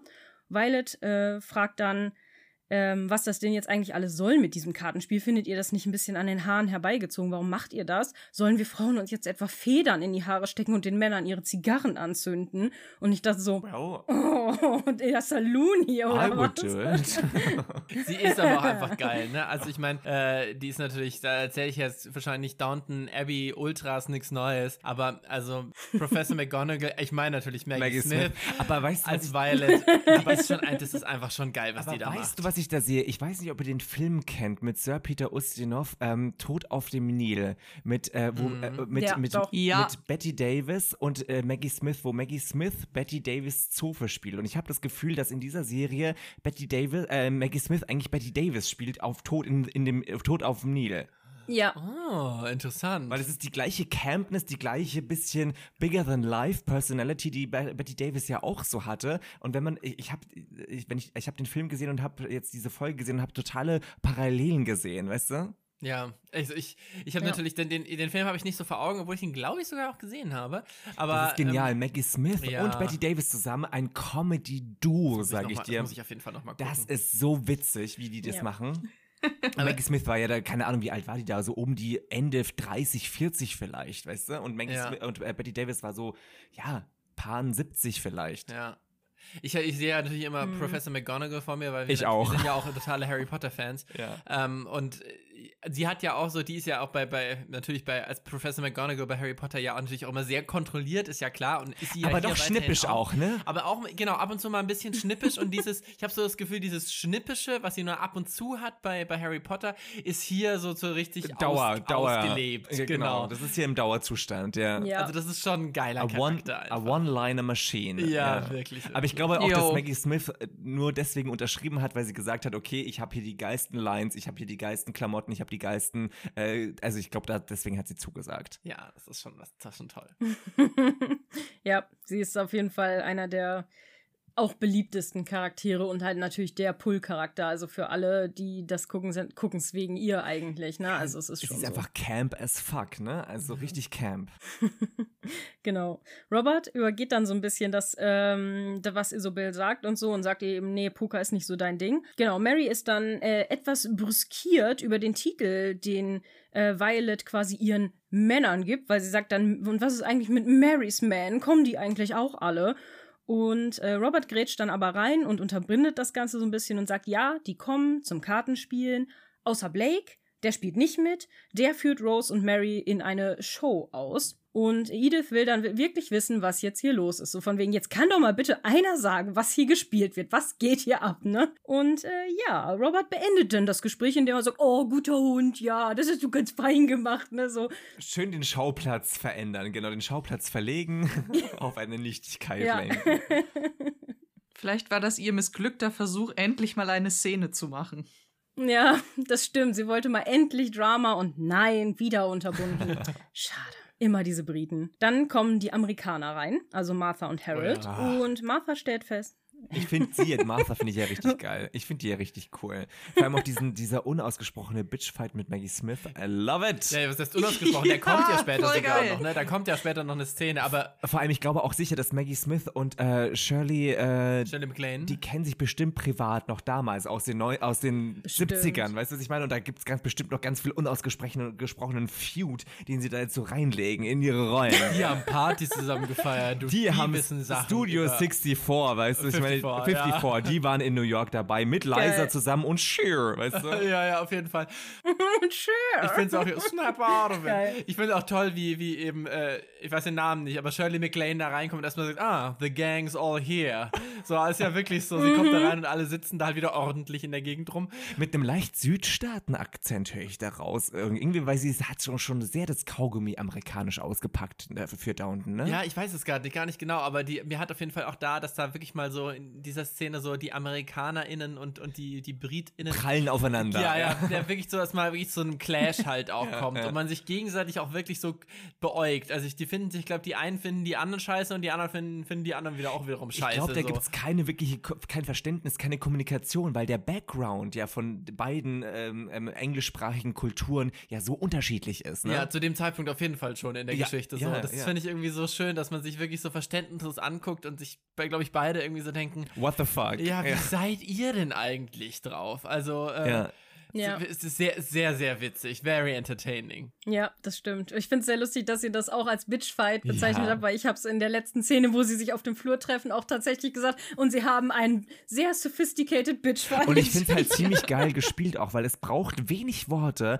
aber du merkst sofort, die Temperatur im Raum ja. ändert sich. Und das ist natürlich eine große mhm. Schauspielkunst, mhm. sowas auch hinzukriegen, auch vor allem durch die Kamera hindurch. Ja. Ja, aber ich meine, Maggie Smith und auch Judy Dench äh, sind natürlich zum Beispiel, die spielt zwar jetzt nicht mit, aber das sind ja auch so solche Schauspielgrößen einfach, die, das ist halt auch der, sag ich mal, so ein bisschen, glaube ich, der Unterschied, wenn du es halt auch wirklich lernst und studierst und so weiter und eben auch Theater lernst und so weiter, als wenn du es halt wie viele amerikanische Schauspieler, die das ja irgendwie nur so nebenbei dann da reinkommen. Ja, das so Learning so by weiter, Doing ne? halt das viel machen, ne? Also Learning by also es ja. geht auch. Also es gibt viele, viele Wege führen nach Hollywood.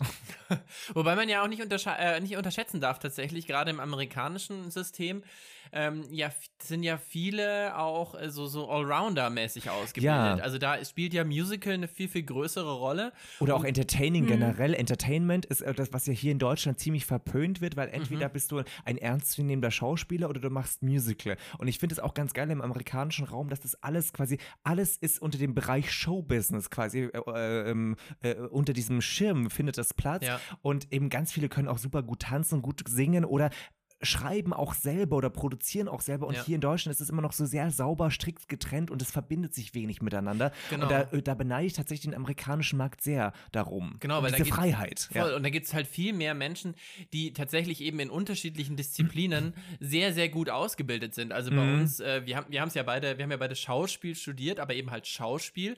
Und ich meine, mhm. wir hatten natürlich Theater, auch Theaterschauspiel, Bühnenschauspiel, das, das muss man dazu sagen, ja. weil eigentlich äh, das, das Kamera-Acting, was ich gelernt habe, ist wirklich sehr überschaubar. Ja, das kann man natürlich dann trotzdem irgendwie anwenden und so weiter. Und natürlich hatten wir auch Tanz- und Gesangsunterricht zum Beispiel. Aber bei weitem nicht aber, so. Eben, aber bei weitem nicht so wie Menschen, die zum Beispiel halt hier in Deutschland Musical studiert haben. So, da, wobei man halt da wiederum sagen muss, also da, ich hatte da auch, ich habe, ich war an einer Uni, wo man eben hm. auch Musical studieren konnte, deswegen habe ich da auch ein bisschen Einblick.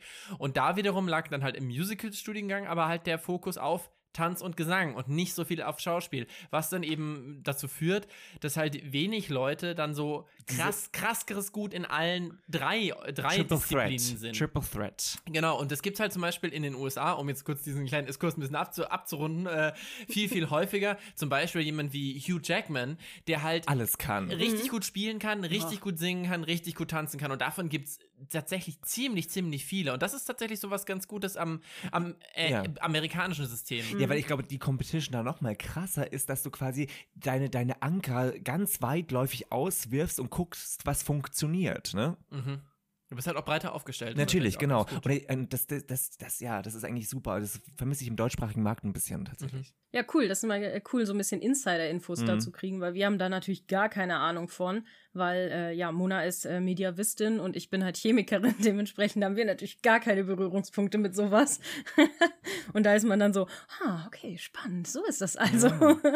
Geil. Ich habe auch mal ja, ein Semester lang ein, ein, Seminar in Mediavistik ähm, belegt. Alibi also halber. In der, in der, in der, den guten Iwein habe ich mal übersetzt, ein Semester lang. Immerhin. Ja, ja schön. Cool. Damals. Für das Studieticket in Berlin. Ja, für das Studieticket in Berlin. Krass. Aber Iwein ist nicht das beste Buch aus dem deutschen Mittelalter. Das habe ich nicht offiziell gesagt. Nee, aber das war halt das erste, das erste, was uns damals, das erste, was uns damals aufgetischt wurde. Ja, uns ja. auch. Mit dem Erik zusammen, gebe ich auch zu. Ja, gut, da bin ich raus. Ich äh, kann sowas nicht übersetzen. Ich, ich äh, mach- punch euch Sachen zusammen, die dann explodieren können. Aber das finde ich auch okay. geil. Okay, Professor, Professorin Snape, let's do it. Ja, ja. Potions Master. Ja, ich wäre auf jeden Fall. In welchem Haus wärt ihr, wenn ihr auf Okay, wärt? Exkurs. Also ich habe den offiziellen Pottermore-Test gemacht und J.K. Rowling sagt, ich bin ein Ravenclaw. Alle ganz viele denken immer, ich bin ein Slytherin. aber Ich wäre auch sehr gerne ein Slytherin, aber der Test sagt etwas anderes. Ich bin im Haus, ich werde dem Hause Ravenclaw zugewiesen. Markus, wie sieht's bei dir aus? Ich hätte dich auch sofort bei Slytherin äh, zugeordnet. The blonde hair. Ähm, ich bin überzeugter Gryffindor. Ich bin mir gar nicht sicher. Ich glaube, ich Ah. habe irgendwann auch mal den Test gemacht. Ich bin mir gar nicht mehr sicher, ob da Gryffindor rauskam. Vielleicht kam da auch Ravenclaw raus. Ich weiß ich gar nicht. Aber ich, also im Herzen bin ich ein totaler Gryffindor, auch wenn das irgendwie so eine Klischeewahl ist. Aber nee, nee, ich bin, ich bin Gryffindor. und bei euch? Äh, ich bin Ravenclaw. Ah. Überzeugt, aber auch laut dem äh, Pottermore-Test. Ich würde aber knallhart behaupten, dass äh, Slytherin ist mein Aszendent. Ja, bei mir, ich bin äh, seit dem allerersten Pottermore, was es gibt, bin ich ein Slytherin. Im ersten Oh. Test, im zweiten Test, als sie die Website neu aufgesetzt haben und als es dann Wizarding World wurde, war ich auch ein Slytherin. Sehr also ich gut. bin durch und durch ein Sehr Slytherin. Okay. ja, und ich fühle es Okay, auch sehr. und Und, ich war auch damals sehr verliebt in Snape, muss ich sagen. Und jetzt muss die Person von uns zugeben, die eigentlich ein Hufflepuff ist und gerade gelogen hat. Ja, aber ich glaube, es hat, haben wir keinen dabei, oder? Nee, Nee. aber ich glaube, Hufflepuff, äh, äh, weißt du, generell in Hogwarts zu sein, would be an honor. Weißt du, egal in welchem Haus. Ja, Hufflepuff-Grüße gehen raus an Nadine vom Butterbier-Podcast. Ja. natürlich. ja. Und es gibt auch ganz viele ganz tolle Hufflepuffs da draußen, da bin ich mir sehr sicher. Ja, Wir kennen sie noch nicht. deswegen. In the shadow. Nein, Nadine ist ein ganz toller Ja, Hufflepuff. ja, Die ist ja, ganz ja, ja, lieb. ja. Liebe Grüße, wir haben dich ganz doll lieb, Nadine. Kuss, Kuss, Kuss. Übrigens, nochmal so, so ein Genau. Ding am Rande. Isa und ich haben ja Hogwarts Legacy gespielt und als man dann ja die Gelegenheit hatte, sich sein Haus von Anfang an auszusuchen, habe ich das natürlich auch erstmal probiert, mich selber nachzubauen, um dann Ja. Würde ich auch als. Ravenclaw-Schülerin da ähm, das zu machen. Und ich finde, für, für die Möglichkeiten habe ich mich ganz gut getroffen. Perfekt. Ach, das war der Isa hat es auch probiert. Es war, es war ein Traum. Ja, bei Mhm. mir hat es nicht ganz so gut geklappt, aber es war trotzdem, es war ein Traum, einfach durch Hogwarts zu laufen damit. Ja, das will ich auch irgendwann nochmal spielen, aber ich muss mir erstmal eine Konsole kaufen dafür. Ich habe gar nichts dafür. Ein, ein, ein, ein, ein, Aber du kannst es auf dem PC kaufen. Naja, ich habe ja, Also hab ja einen Mac. Da geht das bestimmt Ich auch. habe ja Ah. einen Geht Mac. das, dann, geht das nicht auf Nee, das Mac? geht nicht für Ich ja Mac. keine Also ich Ahnung. müsste mir tatsächlich erst so ein Spiele-PC oder eine Konsole kaufen. Also ich hätte dann einen Aufwand dafür, das spielen zu können. Und ich habe ähm, bei Mac das, nee, geht nicht. Eine Person in meinem sehr engsten Umfeld hat das gespielt und ich habe da immer so ein bisschen über die Schulter geguckt. Ich durfte oder musste dann auch mal probieren, aber ich bin schon allein am, am Fliegen gescheitert mit dem Besen. Da habe ich direkt wieder aufgegeben. Aber ich, Das ist auch gar nicht so einfach. Das stimmt. ich habe ein paar YouTube-Videos auch dazu gesehen. Visuell ist es natürlich toll, ne? Also das ist ja wirklich amazing. Ja. Aber wir sind ja kein Harry Potter Nein, Podcast, stimmt. auch wenn wir es manchmal focus. gerne wären. genau, äh, Kontenance hier. Und wieder back to Downton.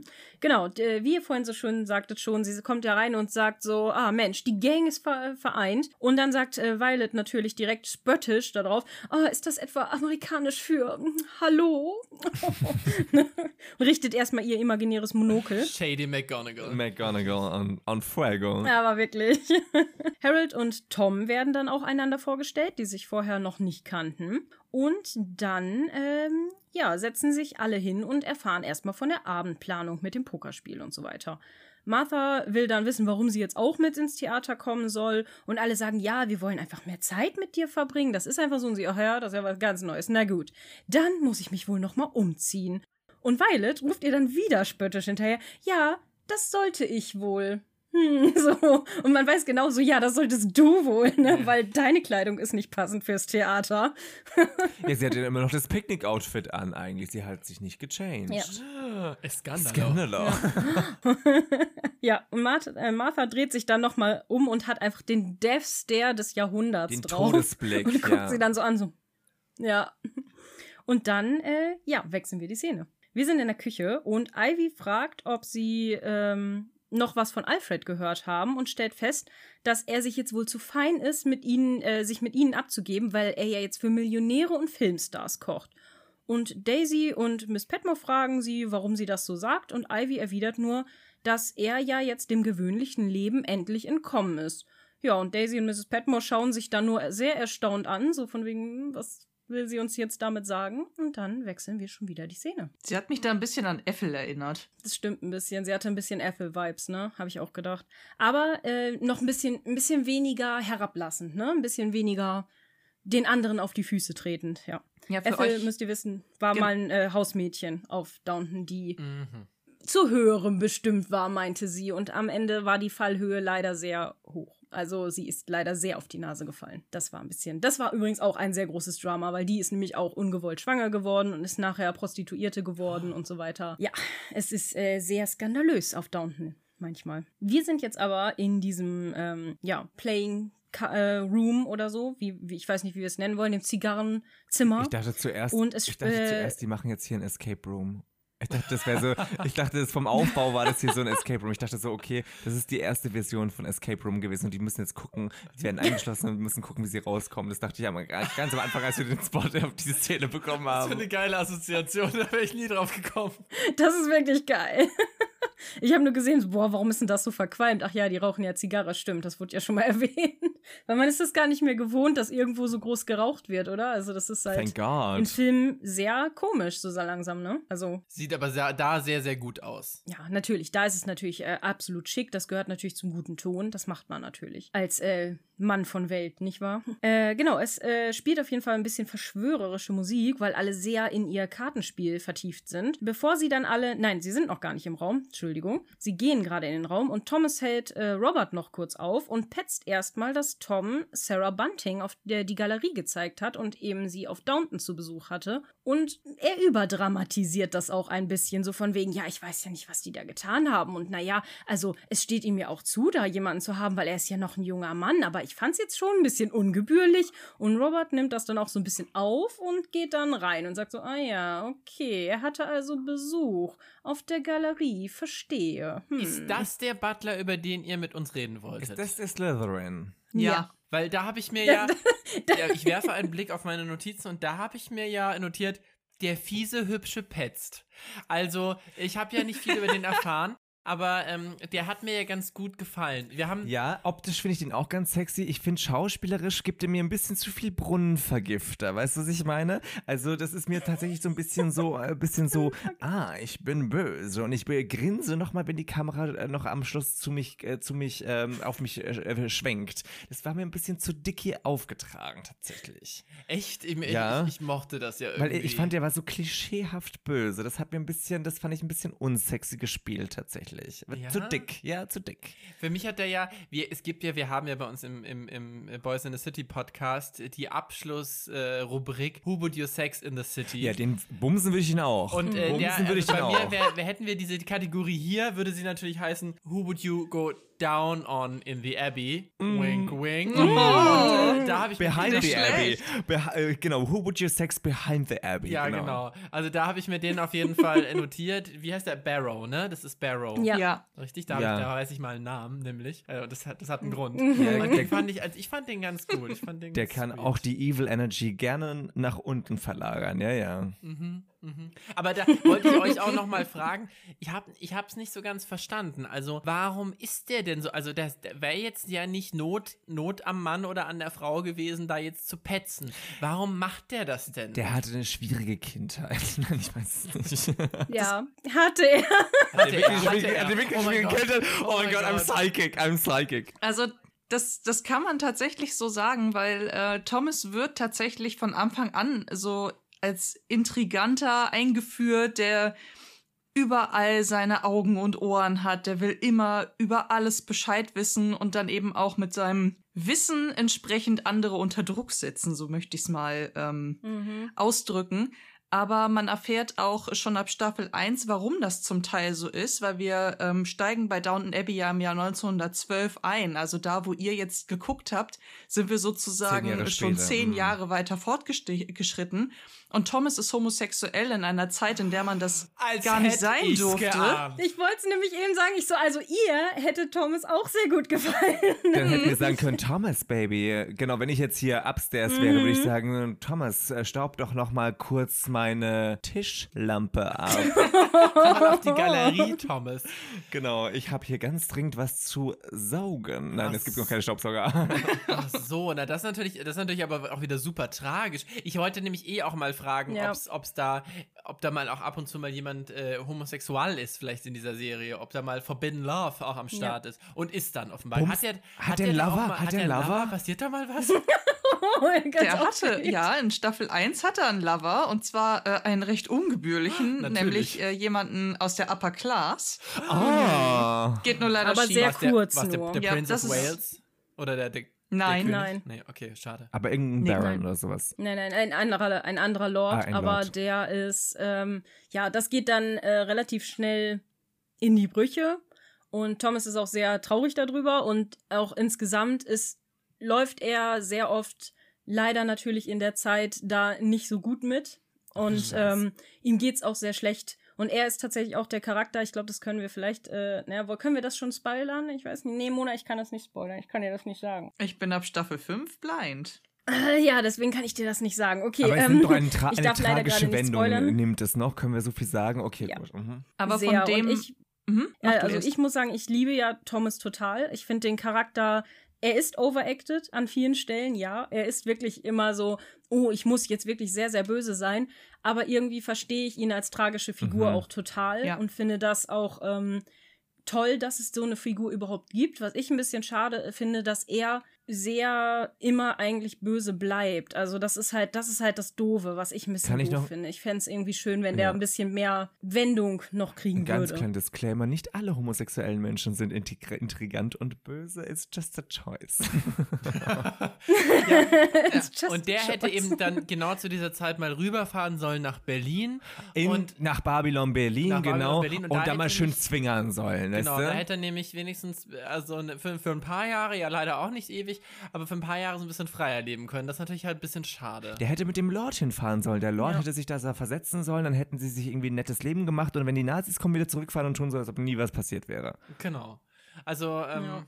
ja, ach, schade, schade. Mir, mir, da fällt mir übrigens ein, nochmal ein kleiner Diskurs zum Thema ähm, Gays in the, in the, in the Brit, in British äh, Gra- Königshaus. äh, ja. Hat irgendjemand von euch diesen wunderbaren äh, Amazon Prime-Film äh, Red, White and Royal Blue gesehen? Noch nicht, aber steht Nee, auch noch auf nicht. Watchliste. Also wirklich fantastisch. Wenn ihr einen fantastischen, trashigen Abend haben wollt, dann guckt euch das mal an. Ich glaube, im Aber Deutschen. gut trashig Mhm. oder schlecht trashig? Äh, Gut trashig. Gut trashig. Okay. Uma ist gut. Thurman Ja. als, die, als die amerikanische Präsidentin Oh. aus Texas mit dem fetten texanischen Oh. Akzent. Ah, Also Dialekt. Auch sehr konservativ. Nee, nee, nee, like. sie spielt, sie ist Demokratin, sie spielte Demokratin. Okay. Und ihr Sohn ist eben, also sie hat quasi einen Sohn und äh, der ist halt, man weiß es gar nicht so genau, offen, nee, der ist nicht offen bisexuell, der ist dann, aber er hat auf jeden Fall die Neigung. Und, also ich glaube, so viel, so viel kann man auf jeden Fall spoilern. Der äh, verliebt sich oder fängt etwas an mit dem britischen Thronfolger, mit dem mit dem britischen Prinz. Aber das habe ich mich eh schon mal gefragt, dass aus dem äh, britischen ähm, äh, Royal Household dann noch keiner irgendwie Ja, gay war. ja, also ich meine, eh also das kann statistisch gar nicht möglich sein. ja, eben, das kann ja wirklich gar nicht sein. Nein, das ist safe nicht so. Das ist einfach nur, die dürfen es halt nicht. Aber ganz ehrlich, die ganzen aus den britischen Adelshäusern und so, die dürfen auch keinen farbigen Lagelack tragen. Also.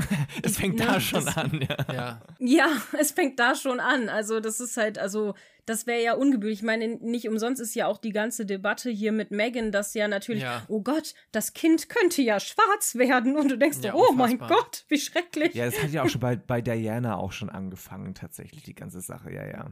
Ja. Genau, also es ist, äh, ja. Ja. genau, aber der Film ist auf jeden Fall, also den, den kann man sich ganz gerne mal, mal antun, wenn man auch sich gerne mal ein paar hübsche Männer anguckt. Ähm, das Oh, ist, äh, vielleicht mache ich das, vielleicht ist, wird das heute meine Abendgestaltung noch. Also das ist auf jeden Fall, das fand ich wirklich Oh. ganz nett und da musste ich in diesem Zuge mal wieder dran denken.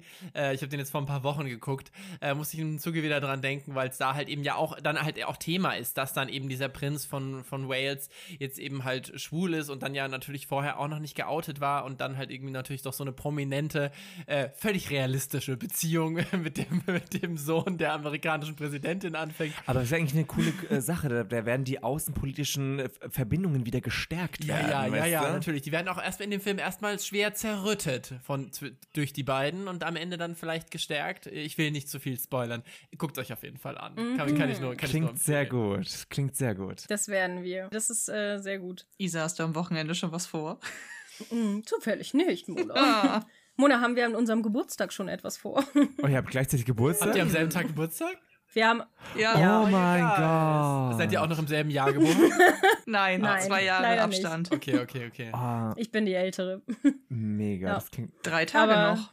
Drei uh. Tage noch, genau. Was habt ihr in drei, habt ihr mhm. jetzt, wo wir aufnehmen, in drei Tagen Geburtstag? Ja. Yes. Okay, sweet. We try to think sweet, about sweet. it. ja, da kann man sich auf jeden Fall einen netten Geburtstagsabend mitmachen. Ja, ja, das ist gut, dann machen wir das vielleicht. Was wollte ich jetzt gerade noch sagen? Achso, wir hatten aber einmal eine ähm, Sache mit, äh, weißt du noch, mit Sybil und Gwen, wo wir uns ja. ja. ganz, ganz doll gewünscht hatten, dass sie, also Sybil ist die verstorbene Schwester von Mary und Edith, dass die was mit einer von den Bediensteten anfängt, weil das wäre so ein schönes Paar die gewesen. Auch, die beiden, die eine, wirklich. Ich war in Liebe. War sie eine Lesbierin auch oder nein? Nein, leider nicht. Nee. Aber ich war so, oh mein Gott, das wäre so schön. Sybil, müsst ihr wissen, ist ähm, äh, später mit Tom verheiratet gewesen. Den habt ihr in dieser Folge schon gesehen. Mhm. Er ist der ehemalige Chauffeur auf Downton, der ähm, Sybil dann heiraten durfte am Ende. Die ist dann aber bei der Geburt des Kindes gestorben. Oh. Mhm. Wir haben also quasi also alles es gibt dabei. eine Menge Drama in dieser Serie. Ein bunter, und, ähm, ein bunter Strauß an Ab Schicksalsschlägen, ja, würde ich sagen. Wirklich. Ja. Und die Schauspielerin, die Gwen spielt, kennt man auch als Ygritte aus Game of Thrones unter anderem. Ah, ja, ja, ja, ja die, die rothaarige. Von Jon Snow, ne? Genau. Ja. genau. Ich war jetzt übrigens ja, genau aus dem Nähkästchen genau. geplaudert. Ich war vor kurzem auf Island im Urlaub und da war ich in der Höhle, in der die Sexszene, die berühmte uh. Sexszene von Jon Snow und Ygritte gedreht wurde. In dieser Höhle, ja genau, die, ja, ja, die, die erste Mal with the Wildling, wo die zum ersten Mal gebumst ja, haben. Ne? Ja, ja, ja, ja, ja, genau. ich da erinnere kann man mich. reingehen, ich, da kann man reingehen. Uh. Auf eigene Gefahr, by the way, auf eigene Gefahr.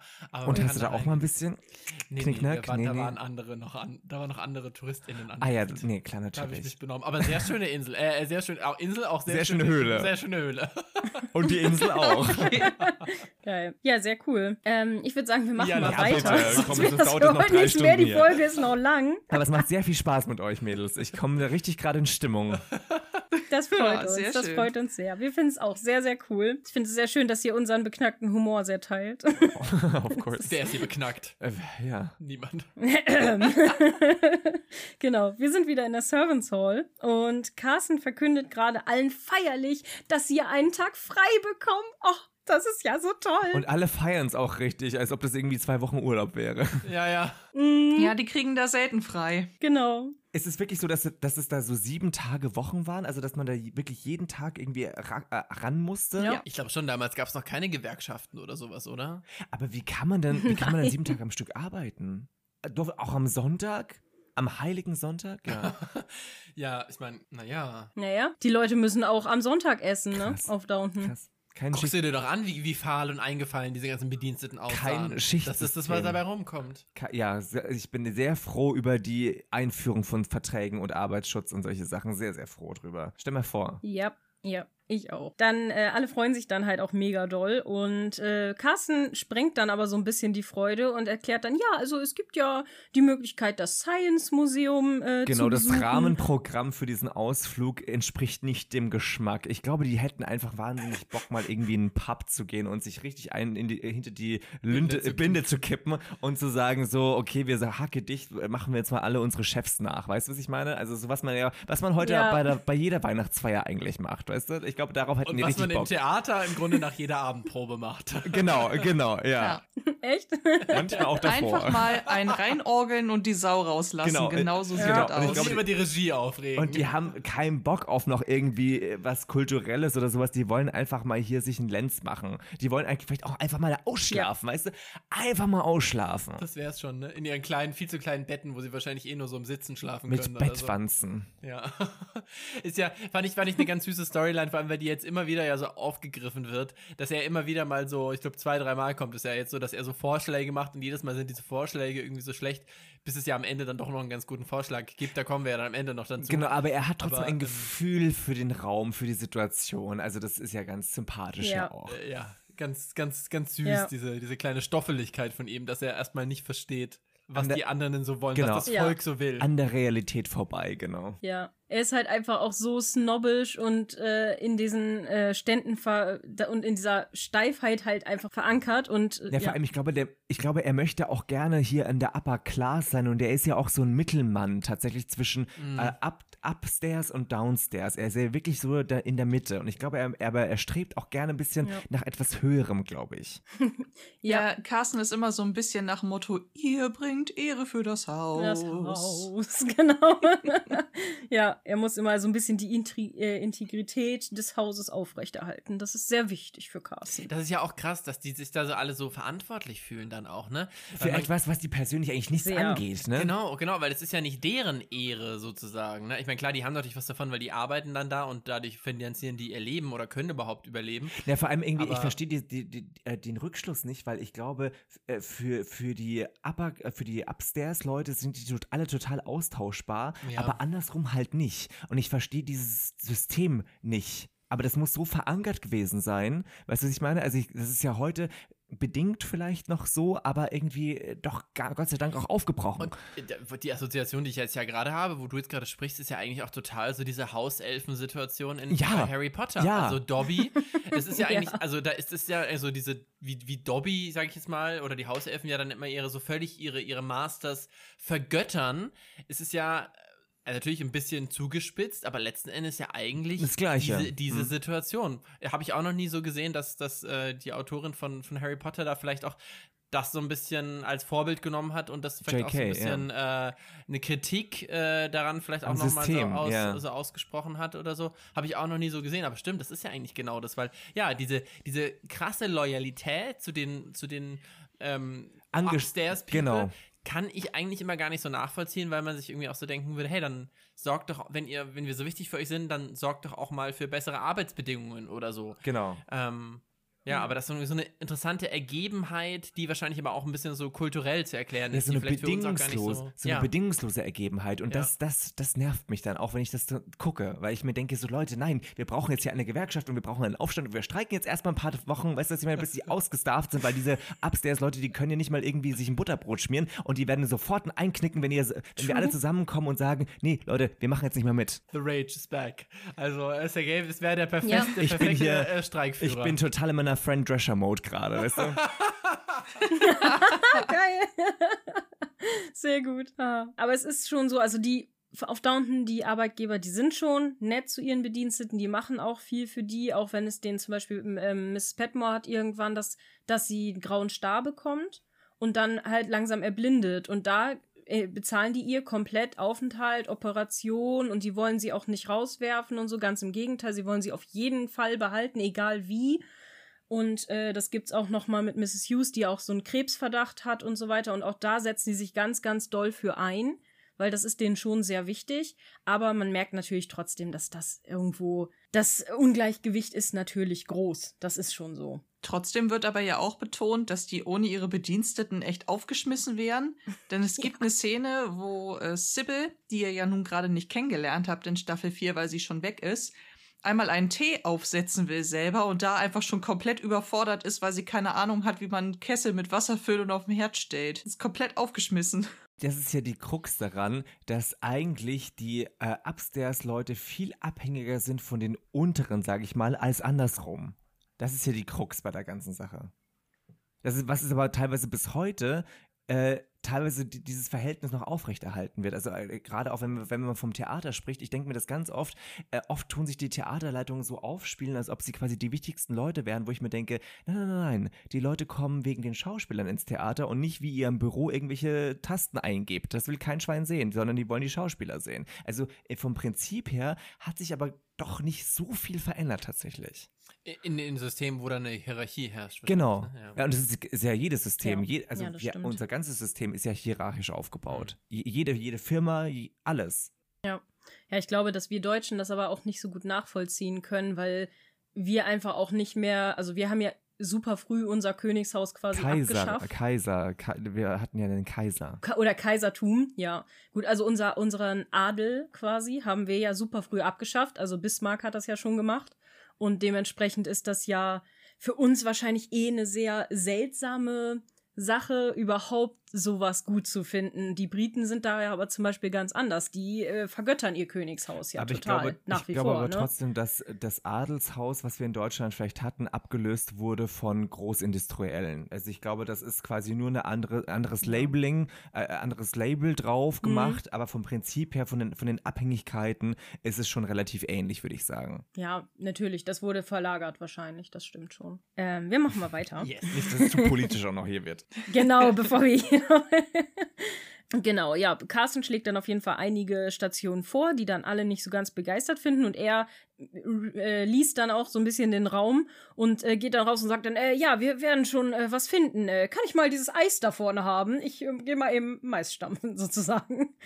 Und dann sind alle etwas betreten und wir wechseln so ein bisschen die Kamera zu Anna und Mrs. Hughes, wo ähm, Anna gerade fragt, ob die Jacke von Mr. Bates denn jetzt schon gespendet ist. Und Mrs. Hughes sagt ja und die haben sich auch sehr darüber gefreut.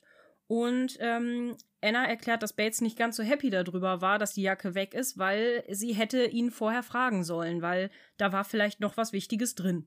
Mrs. Hughes sagt, dass sie halt nichts gefunden hätte, was jetzt von Bedeutung wäre, und Anna findet die Formulierung doch schon so ein bisschen sass. Aber sie werden dann von Miss Baxter belauscht, was die beiden auch merken, und dann gehen die auch raus.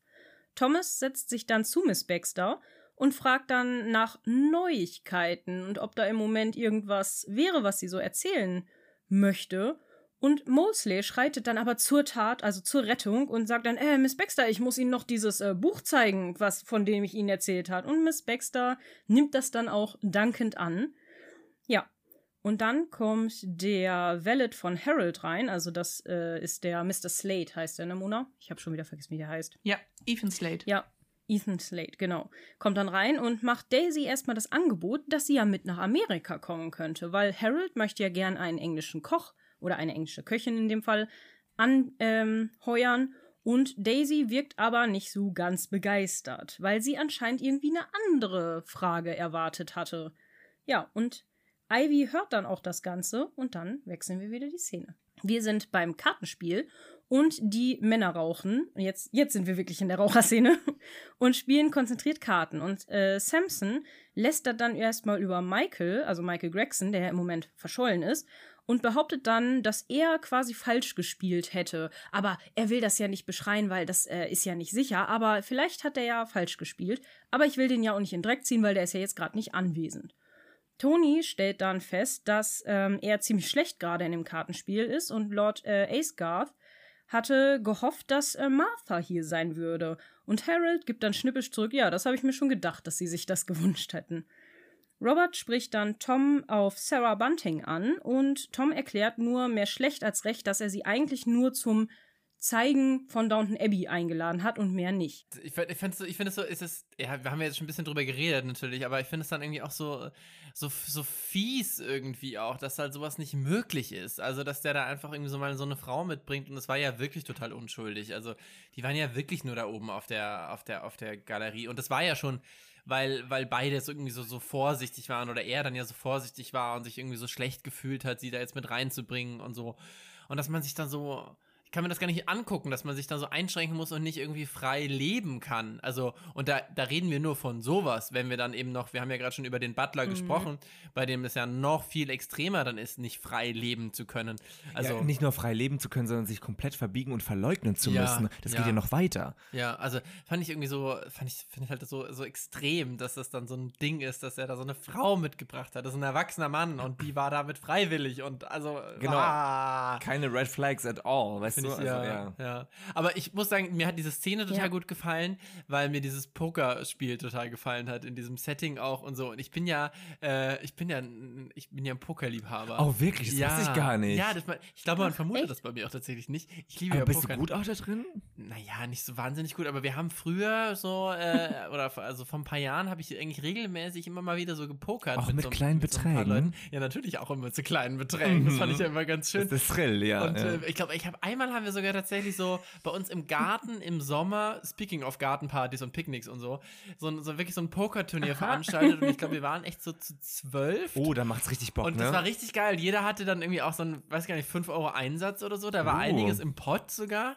Und am Ende, also ich habe da nicht gewonnen. Ich weiß gar nicht mehr. Oder warte mal, oder war ich sogar mit am Ende? Ich weiß es nicht mehr. Ich war auf jeden Fall die ganze Zeit dabei bis zum Schluss. Aber wir haben wirklich so gespielt, einer nach dem anderen raus. Am Ende waren noch zwei Leute und einer hat dann am Ende den Pott gewonnen. Ich finde das ja ganz geil. Ich, ich mag sowas. Seid ihr Pokerspielerinnen? Habt oder ihr Glück schon mal? oder generell Glücksspiel? Mhm. Gar nicht. Weil mich findest du ja, mich findest du ja auch ab und zu mal gerne auch am Roulette-Tisch. Wirklich? Ja, ich bin ja eine kleine Roulette-Maus manchmal. Alles auf Rot. Äh, ja, rot oder äh, gerade, ungerade, das ist auch so mein Ding. Rot, ja, Roulette finde ich auch, weil ich finde das irgendwie noch das offensichtliche, also das irgendwie, das ist das offengelegteste Glücksspiel, finde ich. Ja, das ist nicht so, nicht so ganz so meins. Bei, bei Poker ist ja auch nicht, nicht nur Glück dabei, sondern ja auch so ein bisschen Taktik Mm. und irgendwie Papa Pokerface und so natürlich.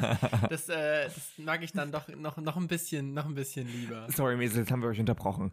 Alles gut. nee, alles gut. Also bei mir ist einfach nur, ich mag das nicht besonders. Ich habe da auch ein bisschen, also nicht von mir, aber aus der Familie schwierige, schwierigen Ah, Background okay. mit Glücksspiel Okay, tatsächlich. Ja, aber das hat natürlich Deswegen auch seine bin ich da- ne? Ja, natürlich, ja. Ja, da bin ich eher gar nicht. Verstehe Und, ich. Mhm. Ja, und Mona, glaube ich, du bist da einfach nur nicht drin, ne? Du findest das einfach nur nicht cool. Nicht, nicht wirklich, nee. Nö. Spiele spielen, Aber- ja. Aber mit. Ja, aber Brettspiele Oh ja, Geld- Brettspiele. Ja, Brettspiele bin ich auch total. Das haben wir auch mal gemacht, das müssen wir auch mal wieder machen. Ja. Monopoly. Man, äh, habt ihr eigentlich einen guten, einen- habt ihr eigentlich heiße Tipps oder heiße Trends gesehen auf der Spielemesse? Oh ja. Ha, ja. Sehr viele, sehr viele. Wir haben ja, wir wurden ja zu zwei Promospielen auch eingeladen von ähm, Entwicklern, die uns dann quasi ihren, ihren Prototypen vorgestellt haben. Cool. Und das war ähm, ziemlich, ziemlich cool, weil die waren auch echt. Also der eine war bockschwer, Chronofall, ne? Mhm. Das war ja wirklich bockschwer, das konntest du kaum gewinnen. Aber das war super anspruchsvoll, weil man da mit so einer Zeitreisemechanik gearbeitet hat und so. Man musste quasi eigentlich nur Materialien von A nach B bringen. Aber, das Aber war halt echt groß. Und dann hatte man so ein Tech-Tree. das war so eine Art Hm? Strategiespiel dann auch? Oder was war das dann? Oder wie? Mhm, Mhm. Ja. Man hat kooperativ zusammen gegen das Spiel gespielt und hat dann versucht, so die, ähm, ja, halt quasi ein, ein Schutzschild gegen den Chronofall zu bauen. Und dieses Schutzschild musste eben mit äh, Ressourcen versorgt werden. Und die ganze Galaxie hat sich aber nach und nach mit quasi schwalzen Löchern, also Rifts, gefüllt. Und das musste man Ach, verhindern. Und das war sauschwer. Und die Krux an diesem Spiel ist einfach gewesen, dass alles verursacht worden ist dadurch, dass die Menschen sich ins Zeitgefüge eingemischt haben. Um es zu verhindern, musst du dich aber ins Zeitgefüge einmischen. Gefüge einmischen. Klassiker. Weil Menschen ja nicht dazulernen. Aber, Und dann bist du in diesem Teufelskreis gefahren. aber war es, äh, hat Spaß gemacht oder war es sehr frustrierend? Ja, voll. Okay. okay. Doch, es war richtig, Okay, richtig okay. cool. Es hat richtig Spaß gemacht. Und das zweite war richtig cool, war hier äh, Neo Sparta. Mhm. Das war auch ein bisschen Sci-Fi-mäßig.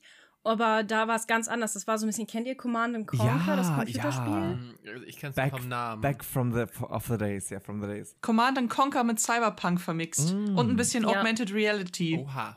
Ja, das war richtig cool, weil man konnte so Handy draufhalten und dann hat man auf einmal diese Lieder von den einzelnen Truppen gesehen, die dir was erzählt haben auf dem Handy und so weiter. Das war Oh, sehr, sehr Verschiedene cool. Medien. Das geil. war richtig, ja, das war richtig, richtig. Also das hat uns richtig weggeflasht, so am letzten Tag noch.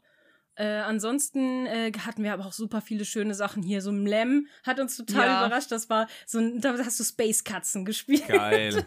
Und du bist dann mit, mit Katzen ins Weltall geflogen und musstest halt Sach dich auf Planeten platzieren. Und das war einfach so süß und so absurd, weil es einfach Katzen waren. Und der eine Planet war aus Wollknäueln Oh. und so. Und das, ach, das Jeder liebt süß. Katzen. Und ein Goldfischglas und all sowas. Also Oh. richtig Ja. geil. Und was wir beide blind gekauft haben, weil wir es nicht testen konnten, uns aber das ganze Setting und alles abgeholt hat, war äh, Keep the Heroes Out. Mhm. Weil im Stimmt. Endeffekt musst du als, als Monster oder als Dungeon Master verhindern, dass die Helden in deinen Dungeon kommen und alles weglooten. Ah, mal die andere Ja, Sichtweise. Das war quasi so komplett Ja, anders. super, Ja, genau. geil. Und das war richtig witzig. Und hastest du so Imps und Gnolle und Slime und irgendeinen Drachen Hexen. und dann musstest du die die, halt Bösen quasi. immer draußen halten und dann so, Mhm. nein, ihr, Mhm. ihr geht hier nicht rein, ihr klaut meinen Schatz nicht, nein. Cool. Da kann Das ja so eine, olle, cool. so eine olle Pokerrunde auf, auf Downton Abbey überhaupt nicht, Nicht mithalten. ne? Die hätten es mal zo zocken sollen. Weißt du, so Maggie Smith hier mit den Spielen, die ihr gerade mit diesen Katzenwelt Maggie allerdings Smith, hier. mit, Maggie Smith mit den Space Cats, da, das, das, sehe ich. Das sehe ich, ja. Die, die wäre aber zu geflasht gewesen davon, das geht doch nicht. Ich meine, ihr wisst doch, äh, ihr wisst doch von äh, vom Snatch Game mit Sicherheit von Maggie Smith, dass die wildeste Geschmacksrichtung Lemon Drops Ah ja, ist. von Ben de la Also, Creme. Ja, ja. Ben de la Legend- Creme Snatch Game. Ja. Ja. Das, oh, das, ich hab's ja geliebt, ne? Als er sagt, er macht, er macht Maggie Smith und ich war so, oh mein Gott, ich bin ausgerastet. Oh, ich habe mich so gefreut. Excuse me, we originated the Ja, language. legendär, legendär. Aber zurück zur, zurück zur, zur Peak Us. So ist es. Ja, wir sind ja jetzt eigentlich schon wieder weg vom Pokerspiel. Wir sind ja jetzt im Hotel und jetzt wird ja der wagemutige Plan in die Tat umgesetzt, weil Mary Rose und äh, Blake gehen jetzt gerade mit einem Pagen zusammen zum Hotelzimmer von Mr. Sampson und lassen sich dann ähm, mit Hilfe des Briefs eben auch Zugang gewähren. Und dann gehen sie erstmal rein und durchsuchen erstmal das äh, Hotelzimmer. Also Blake durchsucht den Schreibtisch und die anderen beiden Mädels erstmal das Schlafzimmer und sagen, ah, das ist bestimmt in seiner Sockenschublade, weil es gibt nichts Abstoßenderes als die Socken eines fremden Mannes.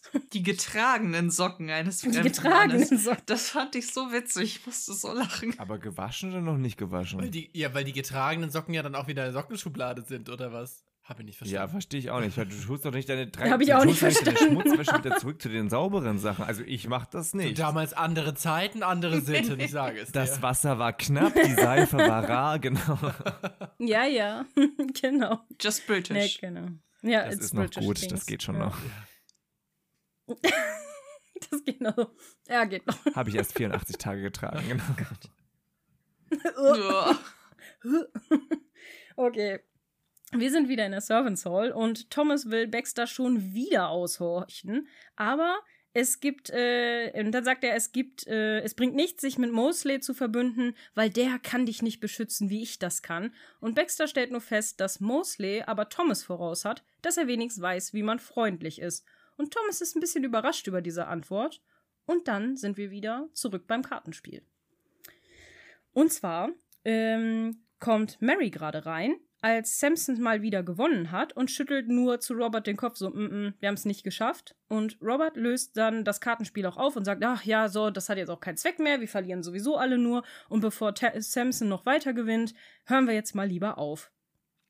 Als sie dann rausgehen, fragt Toni, ob ihre Bemühungen denn jetzt umsonst waren, den Prinzen zu beschützen, und Mary befürchtet, dass es so ist.